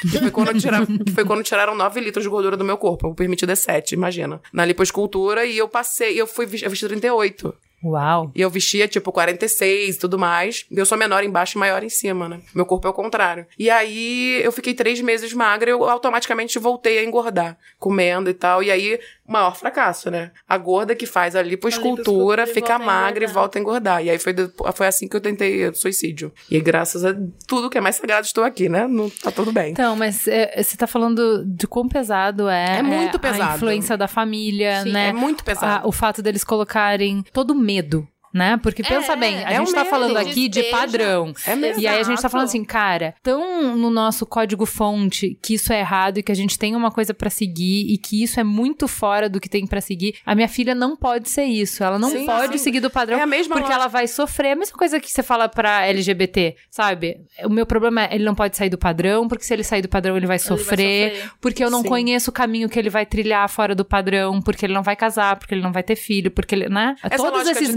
Essa né? lógica de ter um filho, por exemplo, eu tenho uma amiga que tá grávida. Ela fumava. A primeira coisa que ela fez foi parar de fumar. Ela falou, não, porque faz mal. Eu falei, fazia mal pra você também. Eu fumo, por exemplo. Eu pensei, é verdade, se eu engravidar um dia, eu vou ter que parar de fumar, porque é óbvio, vai afetar o feto, mas já me afetava, sabe? Sim. Então, assim, é, uma- é uma lógica parecida. Eu não quero que meu filho fique doente, porque é isso que é falado. É. Que você vai ser gordo, você vai ser doente. Eu acredito, é muito. Essa pergunta é bem difícil, porque eu não tenho filhos. E eu acredito, não sei se todo mundo. Aqui alguém que você tem Não, filhos? não tenho. Ninguém aqui tem filhos. Então, assim, é, como filha, eu acredito que é, é bem o que você falou, que, tipo, observar a criança. Se a criança ela tá exagerando, o exagero é ruim pra qualquer pessoa. Exato. Ou se a criança tá comendo muito pouco, também é ruim. Então, observar. Eu ac- acredito que os pais têm o dever de cuidar do- da alimentação de menores, né? Que são, são as crianças, eles precisam ser educados. Só que, porra, a criança comer um lanche num fast food um- uma vez ou outra, não precisa tomar refrigerante todo dia, mas é uma questão de equilíbrio, sabe? Exato. Então, mas é que O bom o que a senso gente é tá falando. Deixar o corpo existir, sendo Então, como mas tem que ser. não é tanto sobre o, o que, que você vai dar pra ela comer, é mais sobre como você vai abordar isso, entende? Ah, Porque é o que a isso é- gente tá falando assim, por É, exemplo, é- é digamos que eu tenho uma criança que Uhum. tá engordando porque ela tá, por exemplo, ah, entrou, tá na fase, sei lá, mudou de escola e tá comendo um monte porque tá ansioso. Existe a abordagem de meu filho vai ficar gordo e aí ele não vai ter nenhum amigo e ah, você não pode ser gordo e para de comer porque você vai ser gordo e colocando todo o seu ponto focal e toda a sua preocupação no pecado máximo, que é ser gordo. Uhum. E o outro é um, um pai que enxerga o filho e fala: Filho, por que, que você tá comendo tanto? Você normalmente comia Exato. um e agora tá comendo dois. ah, eu sei é a porque eu É, quero, porque nanana. Mas, é, Tá, então como é que eu vou lidar com a ansiedade do meu filho? Sim. Que Sim. tipo de coisas eu vou fazer pra atender essa necessidade? É porque E é o- muito mais fácil controlar o que a Você- pessoa que é, tá comendo do tá que o comendo. problema em si, Exato. né? Mas isso requer uma atenção ao seu filho, além de só o aspecto prático de meu filho está alimentado, ele É, está comendo total. demais. Entendeu? Que requer que a- a- a- os pais observem, entendam o que está se passando na vida da criança, é, dediquem o seu tempo a descobrir isso e não simplesmente achar que é, tudo é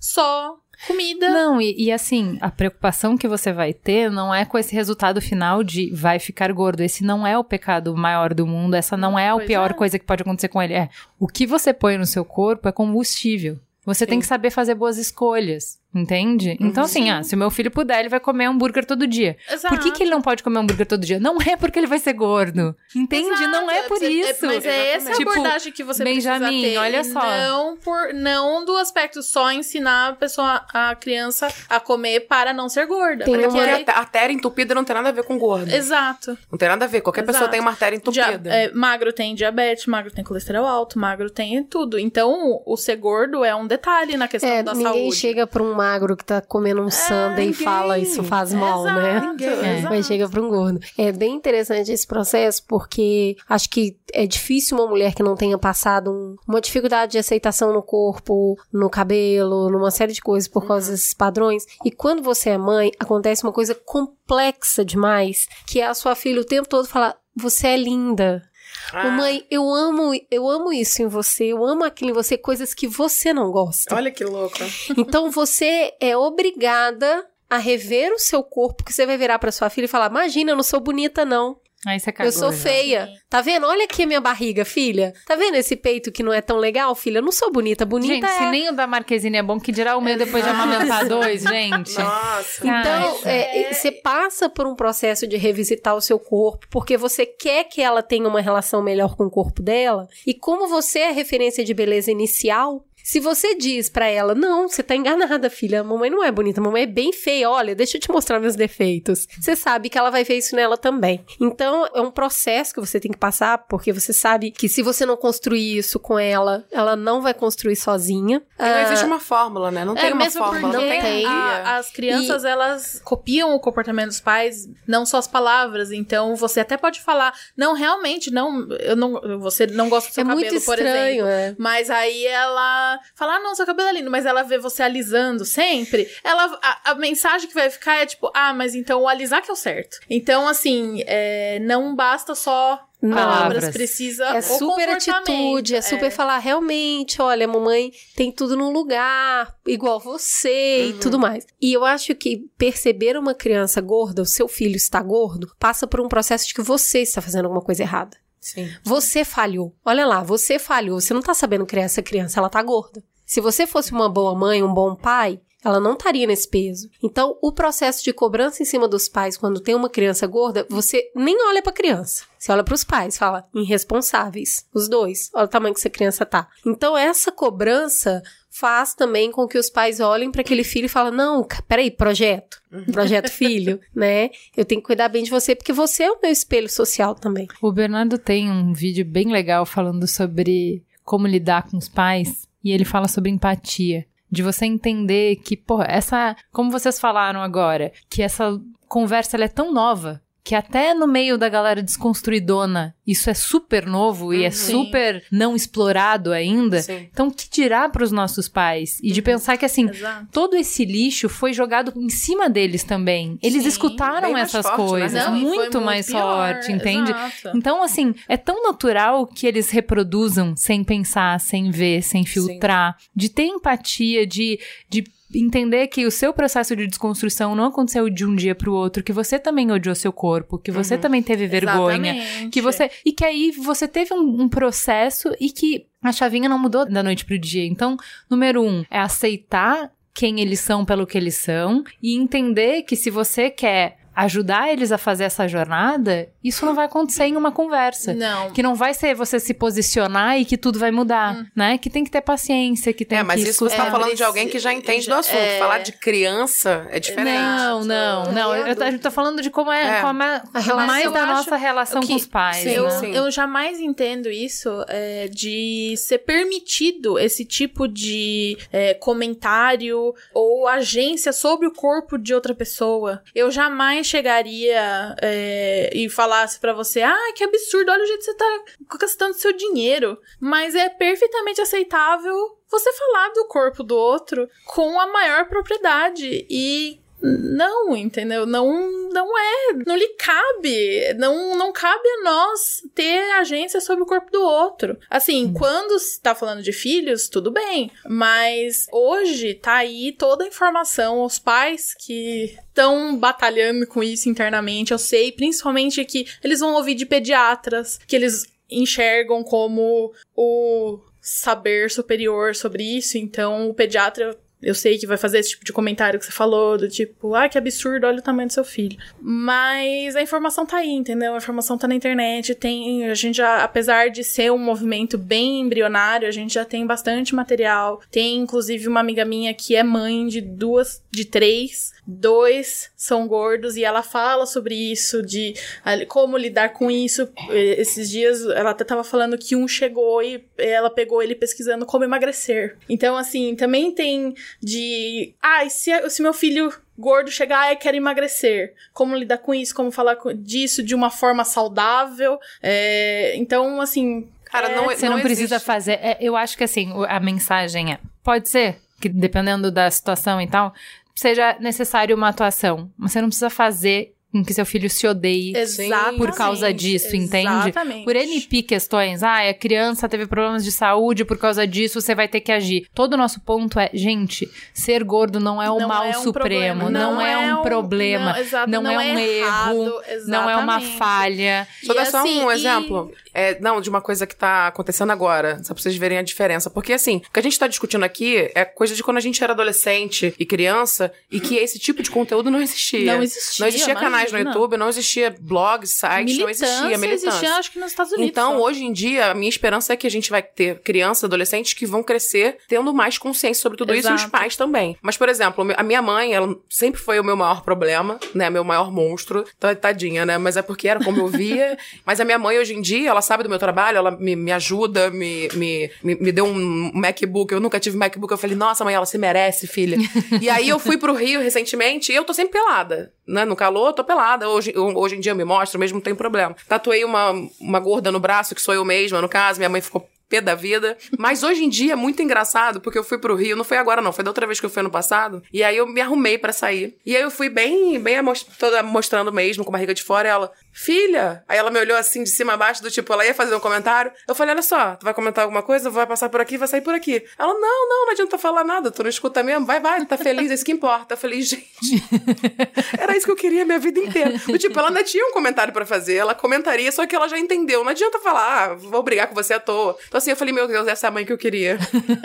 a vida inteira, sabe? Então, tipo, eu vejo, cara, por, por isso que eu falo pra todo mundo quando falam isso dos pais, porque parece que é uma questão, sabe? Como lidar com os pais. Agora, mais velhos, eu acho que pra criança não tem como a gente dar dica pra criança, mas de adolescente, que a gente fala, a gente trata muito, é o que você falou do vídeo do Bernardo, é isso, a gente tem empatia, entender que são seres humanos e que foram criados de formas bem mais pesadas que a gente. Sim. Então hoje a gente tem acesso a isso. A gente é, eu fui adolescente, criança que vivia essa dor toda sozinha.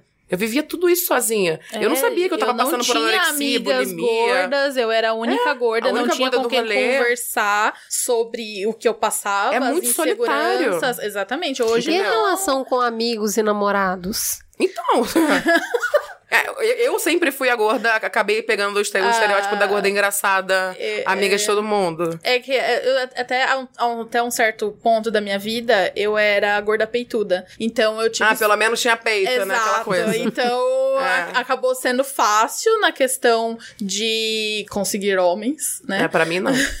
E até é que eu não sei, é, é é complicado, é muito experiência, é muito pessoal, É assim, muito mas pessoal. falando de macro, as minhas amigas gordas têm muita dificuldade de ter relacionamentos, de homens assumir, assumirem relacionamentos com elas, ou ah, mesmo eu até tenho um pouco de dificuldade, assim, eu já fico meio pé atrás quando eu já vejo o cara enrolando muito assim pra assumir alguma coisa, eu já ah, ah lá, ah lá, tá com vergonha, tá com vergonha. E às vezes nem é, e eu, eu tô Tá achando que... descontando nele, né? Mas é complicado. Eu passei, eu passei tinha- uma, uma fase aí que foi quando eu comecei a engordar, que eu não queria saber, eu não queria me mostrar, tal, até eu aprender a me vestir, aceitar meu corpo e tal. Aí que aí tudo bem, mas. Amei essa saia sua. Ah, inclusive da minha grife. É Maravilhosa. A, Ale, você já teve aquela amiga magra que falou, ah, engordei, que Claro, ódio. E aí, claro. você dá uns tapas na cara dela, o que, que você faz? Não, então, né? Eu tento ser uma pessoa que tenta causar um diálogo aí, né? É, eu fiz até um vídeo sobre isso. O título do vídeo é Amiga Magra. É justamente isso. Porque é justamente sobre isso. Assim, é, é muito chato. Como eu era a única gorda do rolê, eu só tinha amiga magra, né? Eu sempre fui a grandona. Eu tenho 1,75m, então eu sou alta. Então as meninas, ai, na hora. Ai, olha a barriguinha. Não tenho roupa, serve. Se ela tem barriguinha, eu sou um monstro, cara. Então, assim, eu, eu ficava me achando, eu falava, ah, tá. Ou então aquela amiga magra nojenta mesmo, que eu lembro que eu tava, viajei, fui pra Itália com ela, super padrão, magra, pequenininha, mignon. Aí eu, eu já tava começando a me aceitar, 2015, tava começando, feminismo. E aí botei um cropped. Ela, minha filha, tu tá maluca? Tu vai sair de barriga de fora com essa barriga? aí eu, tava começando ainda, né? Aí eu me calei a boca e troquei de roupa. Falei, idiota, né? Mas hoje em dia, eu não tenho nem essas pessoas perto de mim. Com Porque assim, amiga assim, né? Né? porque o, o que eu Não, falo mas é eu conversar, entendo, né? porque a gente fala coisa uma pra outra, tipo, miga, não, não ficou bom esse cabelo, então não sei o quê. Porque a gente é amiga, a gente conta. Ah, mas tem, um, tem um, um grau de intimidade que é diferente. É você tá perguntando pra pessoa, você sabe que a pessoa quer a sua opinião. Outra coisa é você ser escrota, entendeu? Porque, desculpa, é a palavra é, é essa mesma. Não tem como. É nojento, sabe? E, tipo, tem gente que faz isso sem perceber. Ok. É principalmente a questão do, ai, nossa, ai, engordei no Natal, tô uma baleia. E aí Nossa, você fica vé- olhando- depois aí você do vê a pessoa Natal- assim, além de você não ter notado absolutamente nada diferente da pessoa, porque ela provavelmente engordou, tipo, um ou dois quilos. E é humanamente impossível engordar mais do que isso. E aí, e você fica, ai, nossa, então eu de- deveria estar me escondendo, né? Porque pra você se sentir horrorosa por causa disso. E fora que é E fiscal esse- de prato, né? É, Tu vai porque- comer isso, minha filha? Olha só, tô comendo salada, você vai comer isso. Que absurdo. Esse prato devia estar colorido. Tá todo amarelo esse prato. Quantas vezes eu não vi isso? Nossa. Não, o complicado, eu imagino, que é porque se você se acha feia porque você tá um quilo a mais, então você me acha horrorosa, né? É, então mas eu é sou um- exatamente isso. Daí ela, que eu não, sou? não, mas você é linda. Você tem um rosto tão lindo. Você- não, Ai, seu o rosto é rosto. Lindo. Mas o resto assim, também, meu amor. Ah, mas tudo bem, eu posso ser gorda, né? Você é a pior coisa que pode acontecer na sua vida. Então, não, desculpa, mas é. Não faz sentido. Não. E existe essa conversa com os amigos magros deles serem apoiadores do movimento e, e se desconstruírem Ah, eu cobro. também e cortar, Olha, cortar as piadas de gordo. Cobro. Eu tenho poucos cobro amigos magros hoje em dia. é muito engraçado, porque eu me mudei pra São Paulo, eu sou do Rio. Nada contra, tenho até amigos Eu tenho até amigos que, são. poucos, assim, tem a nossa cota magra, que a gente brinca. Quando a gente vai lá em casa, tem um magro, que é um hétero, inclusive, é um magro e hétero único, porque eu sou hétero Defeito também, mas eu sou a única mulher hétero. O cara é magro, hétero e já casado. Eu falo, gente, ele, ele é o cara que vai fazer o churrasco, vai fazer as vai ficar lá fazendo as coisas. Pra... E é sempre ele, tem 1,90m, ele troca a lâmpada, é ótimo. Então, assim, eu- é muito bom. Mas, assim, é... é engraçado, eu só tinha amigos magros, hoje em dia eu quase não tenho amigos magros. É, é muito. E isso faz muita diferença, não só por isso, porque tem pessoas que são magras e que não são escrotas, que não São, são, sim. assim. E quando eu fiz esse vídeo, muitas pessoas se reconheceram. Nossa, eu sou amiga magra. Obrigada por isso. Poxa, eu era gordofóbica com a minha amiga e não sabia. O vídeo foi pra isso. Foi pra atingir a amiga magra, entendeu? Não pra causar uma, uma, uma revolta. Tanto que muita gente da militância achou que eu fui muito de boaça nesse vídeo. Eu falei, não, gente, eu quero que as pessoas se conscientizem, sabe? É perfeito, que assim, a gente tá falando de uma estrutura, que eu falei de racismo, de machismo, tipo, Sim. eu sou mulher e eu sou machista. Isso tá na criação, tá na sociedade, que reprodu- sem perceber, você tá lá e Reproduz. reproduz, né? Então, assim, é isso que eu acho importante, do mesmo jeito que a gente falou da empatia pros pais, entender que assim, cara, você não nasceu desconstruidão, sua amiga Uhum. não nasceu desconstruidona, ela não tá pronta, ela não pensou sobre isso, ela ainda tá aprisionada É a mesma por lógica. esses conceitos, Exato, eu- entendeu? é, ao mesmo tempo que eu aceito isso, eu entendo que isso é necessário, é, a partir do momento que a pessoa externou que incomoda, ela precisa respeitar. Porque aí não é nem questão dela ser desconstruída ou não, é questão de ser É, um ser humano senso mesmo. decente, E a- e a- básico. E a pessoa que tá fazendo esse processo de desconstrução, ela tem que entender que quem tá fazendo é ela. Bella. É. É a primeira dica. Você quer se, quer se empoderar? Você quer se desconstruir? Você quer se amar? Quer se aceitar? Qual é a primeira dica? Tem que entender que é você que tá passando por isso, não é os outros não. Então você vai pisar na rua e vai, E va- vai é, ter problema. E você vai ter que enfrentar uma sociedade extremamente gordofóbica, que você vai. muda. E, inclusive é a questão que depois vai ser abordado, que assim, você, você tá em casa, você olha no espelho, ai como eu sou linda, ai não sei Aí o que. pisa na rua. Aí você entra na rua, você, você sai na rua, você não consegue passar na catraca do ônibus. Então, assim, não é só sobre se sentir bem. É, a, a questão da gordofobia Não é vai só muito além. autoestima. É, é que, exatamente, a sua autoestima é bom, mas não é o bastante. A autoestima, ela cura a pressão Você- estética. é, Vamos pensar assim. exatamente. A pessoa, se ela se empodera, ela tem uma autoestima legal, ela consegue passar pelos problemas da pressão estética, Sim. sabe? Mas a cadeira não vai se alargar. Sim. É a frase Mas- do Bernardo, já falou várias vezes. Não vai se alargar. Então, gordofobia é, é estrutural, li- literalmente, né? Exato. Mas vamos falar um pouco pra encerrar sobre essa jornada que vocês fizeram de autoaceitação. Como é que sai isso? Porque pensa o seguinte, a sua mãe, a sua própria mãe tá falando que você não serve porque você tá gorda, que você tá quebrada, que a gente precisa consertar, certo? Você Os seus de uma amigos, comercial É. aceitável. os seus amigos, por mais que gostem de você, falam assim: eu gosto de você, mas por que, que você é tão bonita? Por que não emagrecer, né? Ou não falam nada sobre você, mas falam, ai, engordei um quilo. Querendo dizer que o pior lugar onde você pode estar é esse que você ocupa. Então, tipo, saia desse lugar. Sim. Com tudo isso formatado, como é que você sai dessa casinha? Como é que você sai da Matrix? Como é que você quebra? Como é que você enxerga a sua beleza? Olha, vamos.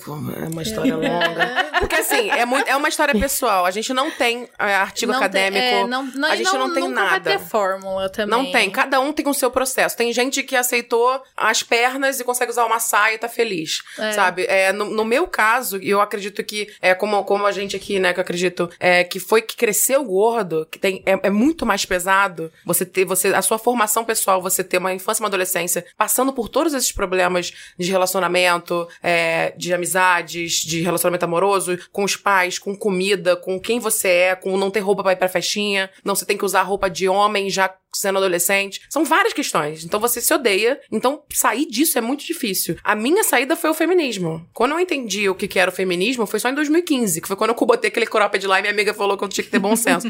então eu ainda tava meio que assim. Mas foi em 2015, foi, foi, foi quando deu aquela bafafá todo com a Juju, tipo, do vídeo do batom vermelho, que aí eu comecei a ver, eu já, já tinha visto coisas, mas eu não tinha interesse. E aí, porque às vezes a gente não tem interesse de ver uma coisa porque a gente sabe que vai mexer com a gente, sabe? A gente fica Total. deixando nos salvos ali do Facebook, vai dar uma arquivada, porque um dia eu vou lá ver. E é muito isso, sabe? Então, quando eu encontrei o feminismo, eu entendi, meu Deus. Era só isso, eu não preciso fazer nada, entendeu? Eu não sou obrigada a nada. E aí foi logo de. Aí eu tive vontade de criar o canal por causa disso. E aí, porque eu queria comunicar, falar sobre isso com as pessoas, não sobre feminismo, mas sobre se libertar. Eu tava muito animada, eu não sabia nada. Eu não, eu não, eu não tinha ninguém pra me inspirar. Eu falei, vamos. Eu tinha visto feminismo, mas eu não tinha ninguém falando de corpo. Eu queria falar sobre essas coisas. Eu ia, eu ia ser gordofóbica, no final das contas, eu ia ser. Mas eu, no terceiro vídeo do canal, pesquisando sobre motivos para namorar uma pessoa gorda, já falando de relacionamento, eu caí num site super gordofóbico. E aí eu comecei a chorar e eu digitei no Google o preconceito contra gordo, encontrei gordofobia, eu falei, meu Deus, é contra isso que eu vou lutar. E aí, só que eu não era ninguém, tipo, eu não entendia nada. Então, meus vídeos, o início dos vídeos, eles são super gordofóbicos. Tipo assim, não são super gordofóbicos, né? Tem uma. A galera da massa vai assistir vai ficar de boa. Mas, mas eu falo expressões gordofóbicas. Eu falo coisas que hoje eu não concordo mais, mas eu deixo lá porque é um processo. Então, para mim, o fato de falar com a câmera foi muito importante porque é, é terapêutico. Porque quando a gente põe para fora qualquer coisa que a gente não fala, né? Quando a gente se ouve falando alguma coisa, a gente entende. Aquilo fica mais normal, fica mais palatável. Então, eu gosto especialmente do seu vídeo da Musas Fitness, que é mais recente Sim, é mais agora. recente. É, especialmente, eu acho que é um vídeo que fala com todo mundo, que mostra como que a gente pode ser desequilibrado em vários níveis. Em vários níveis. Eu- eu- esse vídeo, assim, é realmente muito importante para qualquer pessoa, sabe, que se sente inferiorizado por não seguir o padrão e, e tá sempre tentando Sim. alcançar esse padrão. Eu acho que aquele vídeo mostra muito bem que, tipo, você pode se esforçar o quanto você Não quiser. adianta. Não vai alcançar, porque Só Photoshop alcança. é, E olhe lá. E foi graças ao canal e aos seguidores e as pessoas perguntando e foram me indagando assuntos tipo: Você se aceita? Você se ama? Você gosta do seu corpo? Eu falei: ah, Não sei, vamos ver. E aí eu, eu nos vídeos eu achava feio, depois eu fui vendo que era um processo. Eu fui assistindo. Eu não assistia meus vídeos, eu fui vendo. Então, assim, foi um processo. Foi rápido, porque eu tive que produzir muito, então foi ac- acontecendo, aconteceu em dois anos. Só que o meu maior foco do processo. É, no início eu falo muito de autoestima, mas a gente fala, a autoestima ela não cura tudo. Agora que eu tô começando a, a falar mais de assuntos mais densos, porque eu acho que a gente tem, ainda falando de sociedade que não entende ainda nada disso, desse assunto, a gente tem que começar a falar de autoestima porque isso atinge a todos. Então, a autoestima, como a gente tá falando, todo mundo tem insatisfação com o corpo, todo mundo tem um problema. E agora a gente tem assuntos mais densos. Eu tento ainda não problematizar tanto, porque eu já vi que se a gente problematiza demais. Eu problematizo muito. Mas a gente fala muita coisa que não é palatável, as pessoas vão, ai, doida, só fica reclamando. Então, assim, eu tento fazer uma coisa que as pessoas cheguem lá e aí no meio do vídeo ela, ah, era isso, sabe? Então eu fico muito feliz com, com a resposta desse vídeo, por exemplo, das Musas Fitness, porque inclusive Musas Fitness compartilharam o vídeo. Olha. A Kéfera compartilhou o vídeo e ela hoje em dia é uma musa fitness. Eu falei, gente, 12 milhões de seguidores dela estão vendo. Não estão, né? Porque o vídeo tem, nem tem nem 200 mil views. Mas estão, estão tendo acesso a isso. As pessoas estão tendo acesso. a- tá chegando na massa, sabe? Então, o principal é isso. É, é que as pessoas elas consigam. é, tem muita gente que falou da- do caso da Pablo Vittar, que foi gordofóbica nos tweets lá que saiu. A Pablo Vittar foi gordofóbica em 2012. Eu não sei se agora ela é. Ela apagou os tweets e pediu desculpa. Então, é, o objetivo de tudo isso é fazer as pessoas mudarem de opinião, né? O que a gente quer, que as pessoas se desconstruam, então elas vão tirar os pensamentos que estavam construídos antes e vão criar novas, novas Porque, de ideias. novo, não é só uma questão de respeito, uma questão de aceitação, é uma questão de inclusão. É de se incluir. É, é uma questão de você também se permitir, né? Porque é um É, padrão que exato. nos oprime a todos. Então, assim, é, a gente falou no programa sobre hum, é, acessibilidade, a gente tava falando sobre como, quando a gente é, discute, a gente tem a- a- o viés imbecil de abordar como se fosse um favor. Sabe? Então, ah, o que, que eu tenho que fazer pra adaptar a sociedade pra você? Como se você fosse um problema, entendeu? E aí, quando você começa a fazer as adaptações, você vê que essas adaptações te beneficiam, né? Uhum. Então, porque você não tá livre de andar de cadeira de rodas, porque você com um bebê anda de cadeira de rodas, porque você não tá livre de ficar cego, e outra, você pode né? Você vai ficar o pé velho. e ficar temporariamente Exato. numa cadeira de rodas. Então, enfim, a gente tá construindo uma sociedade que seja acessível para todos. Para- é, então, é a muito- discussão não é por você. Então, da mesma maneira, quando a gente tá falando de gordofobia, a gente É não para tá todos. falando por você. Não, a gente não, tá falando é para assim, todos. Uma para coisa todos. que eu, eu gosto sempre de usar, antes de eu compartilhar da minha história, uma coisa que eu gosto muito de usar como exemplo prático de por que é importante a acessibilidade para gordos. Por exemplo, as pessoas. é, hoje, as macas, a maioria das macas são. tem o limite de 120 quilos. Um homem alto, forte, tem mais. quebra a maca. Então, assim, não é só pra gordos. O hospital é inacessível para pessoas grandes, são saudáveis dentro do padrão. Então, assim, não te- você ter é, cadeiras mais confortáveis no- nos espaços públicos é melhor pra todo mundo, entendeu? Sim. Então, assim, é- é- não faz sentido não querer mais Sim. acessibilidade. Conta a tua história. Eu já, já sou early adopter, né? Porque eu comecei a, a entender o que era, é, não como gordofobia, nunca tinha ouvido falar essa palavra, mas com a Oprah. A Oprah falava, porque ela, ela foi minha primeira referência de mulher gorda bem sucedida. É, passava no GNT, né, o, o programa, eu era rata de TV a cabo. E eu assistia todos os programas e ela falando sobre é, amor próprio, sobre que você. O, o, o, a relação com o seu corpo é muito além do emagrecimento. Ela falava muito sobre isso. E aí eu falei, nossa, né, tipo, e aí foi abrindo minha mente, mas assim, não tinha literatura sobre isso, não tinha, não tinha nada. E a minha mãe, por, por ser orientadora dos Jans do Peso, ela também trazia muito material sobre isso em casa, porque nas palestras eles falam muito sobre isso. Eles falam também sobre a, a os aspectos práticos da alimentação, mas sobre você se amar, como se amar, etc. E aí, mas a minha entrada mesmo na militância foi com moda, porque eu engordei e eu não achava mais roupa. Eu não, simplesmente não tinha mais roupa pra mim. Não tinha uma loja. Não tem direito nem de sair de casa. Eu moro, né? exato. Eu, eu trabalhava, eu, eu fazia é, faculdade de direito, então eu precisava de roupa social. E não tinha. Assim, tinha uma loja em São Paulo, que é a capital não oficial do Brasil, no, no, quesito comércio, e não tinha. Tinha a Palanque, que ainda por cima eram roupa, roupas para senhoras. Uhum. Eu me, aos 22 anos de idade, eu me vestia como uma senhora. Né? E, e umas, assim. Eu vou te falar, eu fui no contra. Brasil outro dia, até hoje é assim, né? É, é complicado. Assim. É complicado. E aí, por exemplo, eu me vestia como uma senhora de 60 anos, aos 22 anos de idade.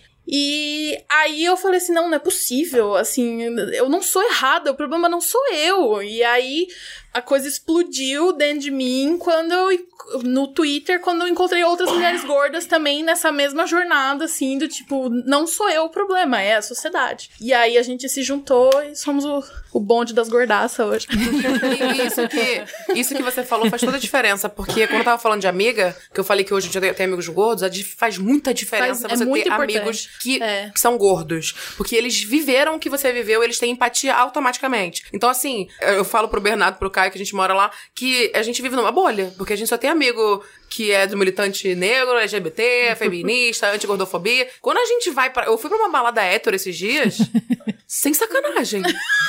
Aí eu falei, meu Deus, o que, que eu tô fazendo aqui? Aqui, cara. E as, eu tava dançando Vai Malandra e foram oito gordas. Você imagina. Aí eu tava dançando Vai Malandra com o pessoal, aí eu fui fazer, faz um stories meu. E aí o meu, o meu, amigo foi fazer, atrás do meu amigo tinha um monte de homem assim, olhando pra mim, de cima a baixo, assim, tipo. Aí eu, na primeira coisa que eu pensei foi, pô, vou parar, né? Pô, nada a ver você zoar. Depois eu falei, não. Falei, não tô militando na internet, porra. Aí eu vou lá, falei, falei, fui dançando, linda, maravilhosa, postei. E é isso, assim, sabe? É, até hoje é difícil. A gente vi, é, tem um lado bom e um lado ruim da gente ter vários amigos que são É, como a mas, gente. por exemplo, a gente vive na bolha e a Ah, gente tem que dar uma furadinha na bolha. Amigos gordos, por exemplo, é, gente, eu, eu com as minhas amigas, por exemplo, a gente marca, ah, vão no bar. Primeira coisa, como é que é a cadeira lá? A gente não vai em, em bar que tem cadeira de plástico, por exemplo.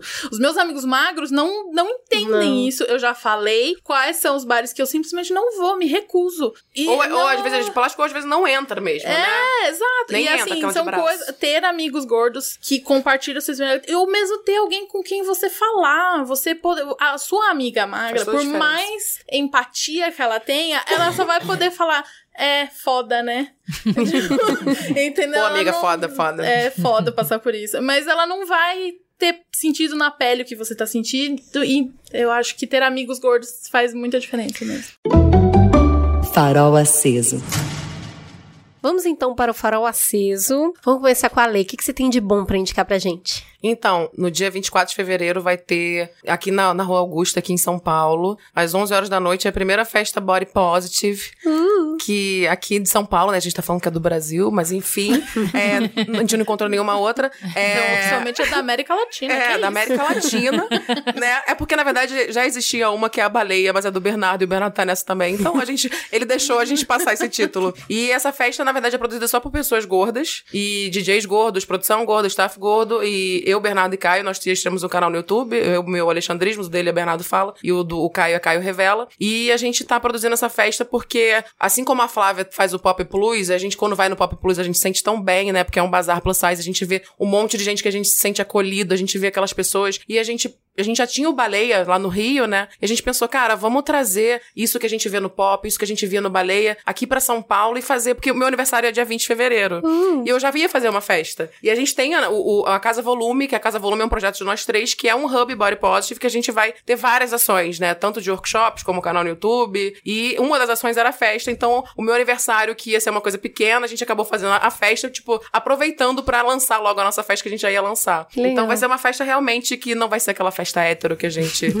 se sente mal, vai ser aquela festa que a gente vai se sentir incluído, que a gente vai se sentir bem e vai poder ser do jeito que a gente quiser. Então, tô muito animada. Vai ser na Rua Augusta 584, no Bar do Netão. E agora tem duas pistas lá. Então, quem já conhece o Bar do Netão vai ter a pista de cima. Vai ter muito Vai Malandra? Vai ter, vai, meu Sem amor, vai ter julgamento. tudo, sem Vai ter muito cropped. Vai ter muita coisa, vai ter fotógrafo, vai, vai, ter- vai ser maravilhoso. Vão tirar foto das gordas na balada, entendeu? Porque tem isso também, né? Não tiram foto de gordo na balada. Então, assim, vai ser bem legal, vai ser bem divertido. E mais, mais informações tem no evento do Facebook, pode ver no meu canal. em Fala o todos os nome da lugares. festa de novo. É volume, é a primeira edição, toda grandona. Ele já, já lançou hoje, já tem mais de 400 pessoas confirmadas, mais de 700, 600 pessoas interessadas. Então, a gente quer bombar esse lugar. Vai ser, vai ser legal, vai ser legal. Muito Bacana. legal. E você? Bom, quem quiser continuar esse debate comigo, eu, me segue lá no no Twitter, arroba Mulher Tamarindo. Estou aberta a todas as, as diálogos, dúvidas, etc. Só pode me privar dos seus xingamentos. E, Por favor. é, e seguir o arroba Lila V Store no Instagram, que em breve vamos lançar roupas maravilhosas. Legal. Plus size vai até o 60. E em breve. Entrega além- em todo o Brasil? Sim, teremos loja Uh. virtual. Vai lançar em algumas semanas. Fala de novo o nome da, do perfil. É Lila V Store. Muito, Muito legal. bem. Bernardo, tem alguma coisa super sensacional que você quer indicar pros ouvintes? Tem uma coisa muito sensacional que a Alexandra já falou, que é a nossa festa. então, é, o quanto é importante a gente, como pessoa gorda, ocupar espaços, né? Então, o quanto é importante a gente tá fazendo uma coisa que, entre muitas aspas, é proibido pra gente, que é se divertir, não ter problema de dançar e tudo mais. Então, a gente tem a festa aí no dia 24 de fevereiro, é, 11 horas. Quem quiser entrar, entra lá na Casa Volume ou entra no meu canal, é, youtube.com.br Bernardo Fala, que você vai saber sobre a festa e também vai ver meu canal, né? Se inscreve. É muito legal. E é Eu isso. queria ir nessa festa só pra ir de cropped. Ah, por favor. Vamos todo mundo de cropped, eu também vou. assim, cropped. Flávia, o que, que você tem pra gente? Bom, queria convidar todo mundo para conhecer o Pop Plus. A gente tem moda para homens e mulheres que vestem a partir do 46 até o 60 ou mais. Tem marcas que abrangem até o 80. E o mundo da moda tá tão louco que até mulheres que vestem menos do 46, as marcas plus size já estão diminuindo a grade para incluir, incluir essas mulheres também que vestem 42, 44. Então, é, um espaço muito bacana de, de inclusão, de diversidade, de acolhimento para mulheres e homens gordos. A gente chama de Disneylândia das gordas. é uma farra lá, é um super alto astral. Todo mundo que vai para conhecer, para comprar, se diverte. A gente faz quatro vezes por ano em São Paulo. Próxima edição é dia 3 e 4 de março. Sempre no Clube Holmes, na Avenida Paulista 735. E depois as próximas edições em junho, setembro e dezembro. Tá todas as informações ali no popplus.com.br, que é o site. E também quero convidar vocês a conhecerem o meu blog no, no UOL, né? Que é flaviadurante.blogosfera.com.br. É muito bom. Tem muita coisa da pauta que sai de lá. E eu escrevo melhor do que eu falo. pra falar, eu sou um pouco tímida. Mas é, lá tem várias questões, né, que eu abordo com uma linguagem bem prática, assim, pra quem não tá acostumado, né, com, com, com ativismo. Muita coisa também tô aprendendo junto e é, falando sobre moda, acessibilidade, gordofobia. Então, é isso. Obrigada pelo convite. E você, Ju, o que, que você tem pra indicar pro Farol Aceso? Eu vou indicar o filme Três Anúncios por um Crime. Eu achei a- as atuações sensacionais. É mais um filme de diretor, querendo dizer que não é um filme que o estúdio chegou com um projeto, com um roteiro, comissionou um diretor e falou: toma aqui essa mala de dinheiro e vá realizar o meu projeto. Não. O filme nasceu, o roteiro nasceu na cabeça do diretor, ele ficou 10 anos ruminando essa ideia, até que ele sentou para escrever, até que ele escreveu o papel pensando na Frances McDormand e ele falou que se ela ela não topasse, o filme não sairia. Nossa, que moral, hein? É. Então, isso é uma tendência, assim, é legal de ver, porque, por exemplo, a gente já falou disso na Forma da Água, que é um filme sonhado, concebido gestado e parido pelo Guilherme Del Toro, né? Então ele botou dinheiro dele, ele colocou, ele investiu por dois anos para fazer o, o monstro, porque ele queria fazer o, o, o pitch pro estúdio com impacto. Então, assim, a gente tem o Lady Bird que a gente indicou no último na última semana também é um filme de diretora, então é uma história autobiográfica. É, então a gente tem uma safra do Oscar que são filmes que são muito tem um carinho e tem uma um, coisa meio autoral. Né? É, bem autoral, super autoral. E esse filme é assim, então tem atuações primorosas, tem uma trilha incrível, muito boa mesmo. E diálogos, né? Esse diretor, ele não é muito inventivo no jeito de contar a história, no visual, ele é bem diferente do Guilherme Del Toro, mas ele tem diálogos que você não acredita. Lembra que eu é, indiquei aqui, eu não sei se foi no Mamilos que eu indiquei, o In Bruges, é um filme dele também. É, que já é um filme assim que o visual não é nada impactante, mas os diálogos são inacreditáveis, assim. É, vale muito a pena, ele tá concorrendo ao Oscar uh, de melhor filme, melhor atriz, tem vários, tá concorrendo a vários Oscars. Resumindo, é um filme sobre uma mãe desesperada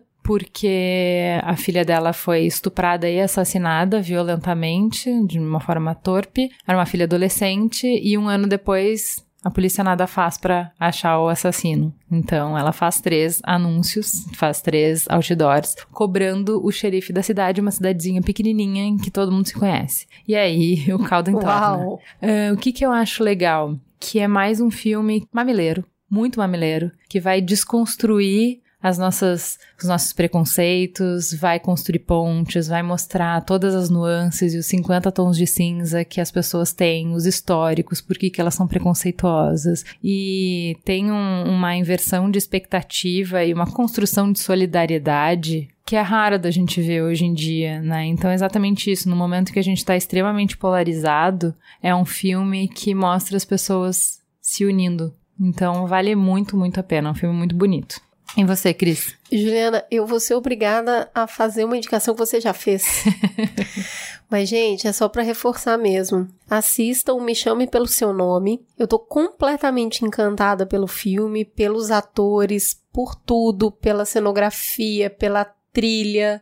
O filme bateu, para cada pessoa acho que o filme vai bater de uma determinada maneira. Para mim, o filme bateu como um filme para os pais, que na verdade o que importa mesmo na criação dos filhos é criar um filho que tenha autoestima e que tenha fome de viver e admitir que você não é protagonista na, na vida desse filho, ele é o protagonista e ele e ele vai fazer o que tem que fazer porque a vida ela corre no sentido muito maior do que os pais podem imaginar para os filhos. O filme só é possível porque os pais são coadjuvantes. O excesso de amor e a preocupação ali poderia ter privado uma vivência muito forte para aquele filho. E nem por isso os pais são ausentes. Muito pelo contrário, eles são presentes, eles estão sempre ali, é uma família unida e aquele filho pôde viver a experiência que ele tinha que viver de vida. Então eu acho que fica muito para quem é pai quem é mãe que na verdade a gente é margem de rio, né? A gente dá uma margem para o filho percorrer, mas ele é rio e ele vai percorrer o caminho que ele tiver que percorrer, porque a potência de vida tá nele. E ele vai fazer as, as escolhas e, e, viver com intensidade a, a, vida dele. E a gente tem que ser um bom espectador disso. Então eu fiquei muito encantada. A fala final entre o filho e o pai é um negócio absurdo, assim. É para assistir mais de uma vez. O filme é lindo, eu acho que vocês vão amar. Por favor, assistam e vem me contar que eu tô tipo naquelas que fica com o filme na cabeça depois que vê. É isso então? É isso. Temos um programa? Temos um programa. Fica gostosa a sensação de mais um Mamilos no Ar.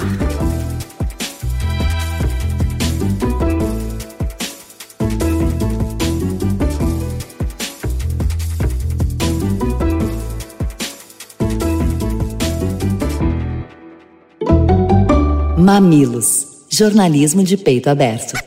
O Mamilos é o resultado do trabalho colaborativo de uma equipe apaixonada. Edição Caio Corraine, redes sociais Guilherme Iano e equipe, apoio à pauta Jaqueline Costa e grande elenco, transcrição dos programas Lu Machado e Mamiland. Este podcast foi editado por Caio Corraine.